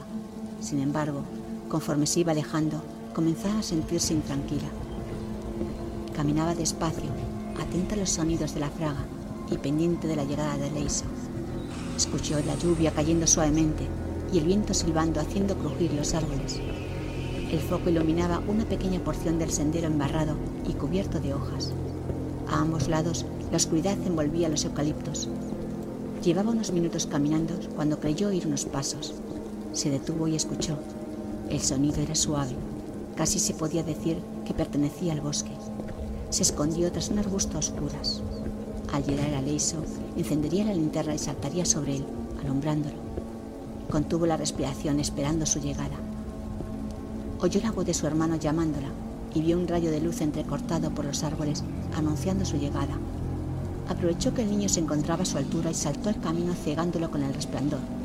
Él retrocedió soltando un alarido, intentando guardar el equilibrio que había perdido con el salto. Cuando se recuperó, la empujó vociferando insultos. Se lo he contado a mamá, rugió. No te vas a librar de esto. Mientes. Si se lo hubieras dicho, habría venido contigo. Le ha dejado una nota en la entrada. Cuando nos busque, la y vendrá. Más vale que nos volvamos antes de que eso ocurra. Marusa sabía que Aleiso no mentía. Le había dado la oportunidad de regresar antes de que su madre la leyese. Él no querría darle un disgusto. Aunque si cedía la petición de su hermano, su orgullo y valor quedarían en entredicho. Se giró y continuó caminando a pesar de las protestas del niño. Cuando llevaban unos pasos, de repente se detuvo. Su rostro estaba libre y los ojos abiertos desmesuradamente. Aliso elevó los hombros, interrogándola con la mirada. Voy a la iglesia, le susurró al oído. El niño olfateó el aire. Al principio no sintió nada y pensó que su hermana de nuevo se burlaba de él. De pronto percibió el aroma a cirio. El pulso de los hermanos se aceleró, quedándose paralizados, mirándose fijamente. Fue Marusa quien reaccionó y lo cogió de la mano. Se agazaparon tras unos matorrales con las linternas apagadas. Escucharon pasos aproximándose por el sendero fangoso. El viento soplaba con más fuerza, lanzando aullidos fantasmales y arrastrando las hojas secas. Sobre él cabalgaba el sonido de una campanilla. Cada vez que tintineaba, los niños sentían un escalofrío. La tenue luz de la vela precedía la comitiva. Desde donde se ocultaban, diciendo la cruz perfilada del cielo gris. La persona que la portaba caminaba descalza, con la mirada perdida. Llevaba puesta una bata amarilla de flores. Un grito se congeló en los labios de la niña, mientras que con la respiración agitada, agarraba su mano como si quisiera partirla. El cogido de una rama les hizo volverse. Un hombre cuya palidez de rostro competía con el cabello canoso los observaba tras unas pequeñas gafas. Las lágrimas rodaban por su rostro, humedeciendo el espeso bigote. En la mano llevaba una nota escrita con caligrafía infantil.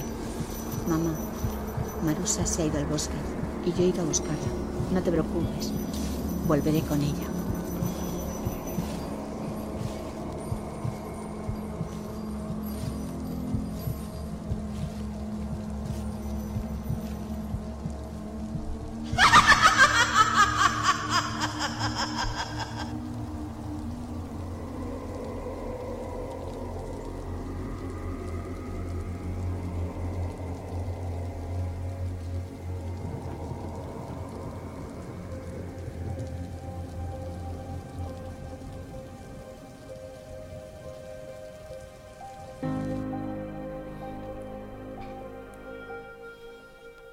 Huele a iglesia.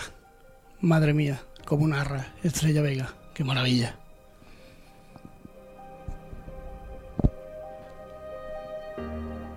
Bueno, amigos y amigas, pues hasta aquí el intensísimo programa de hoy. No me diréis que, que le ha faltado algo porque yo creo que hemos tenido de todo. Hemos vivido una noche súper intensa, súper especial. Una noche preciosa, me atrevería a decir, con todo el respeto, con toda la humildad del mundo, salvaguardando lo mágico, lo nuestro, nuestras tradiciones ancestrales, nuestra historia, que cada cual lo celebre como quiera. Pero aquí tenemos que cuidar lo nuestro, tenemos que protegerlo porque es lo único que nos queda. Así que amigos y amigas, que ha sido un honor. Infinitas gracias a Sandra Gómez Moreno, a Estrella Vega, a Lucía y a Josefina, estas dos encantadoras y maravillosas personas que han tenido la amabilidad de estar conmigo esta noche hasta estas horas, que nunca tendré palabras para agradecer lo que aportan. Un abrazo enorme, hasta la próxima y que, que las almas errantes os acompañen esta noche. ¡Fuerza!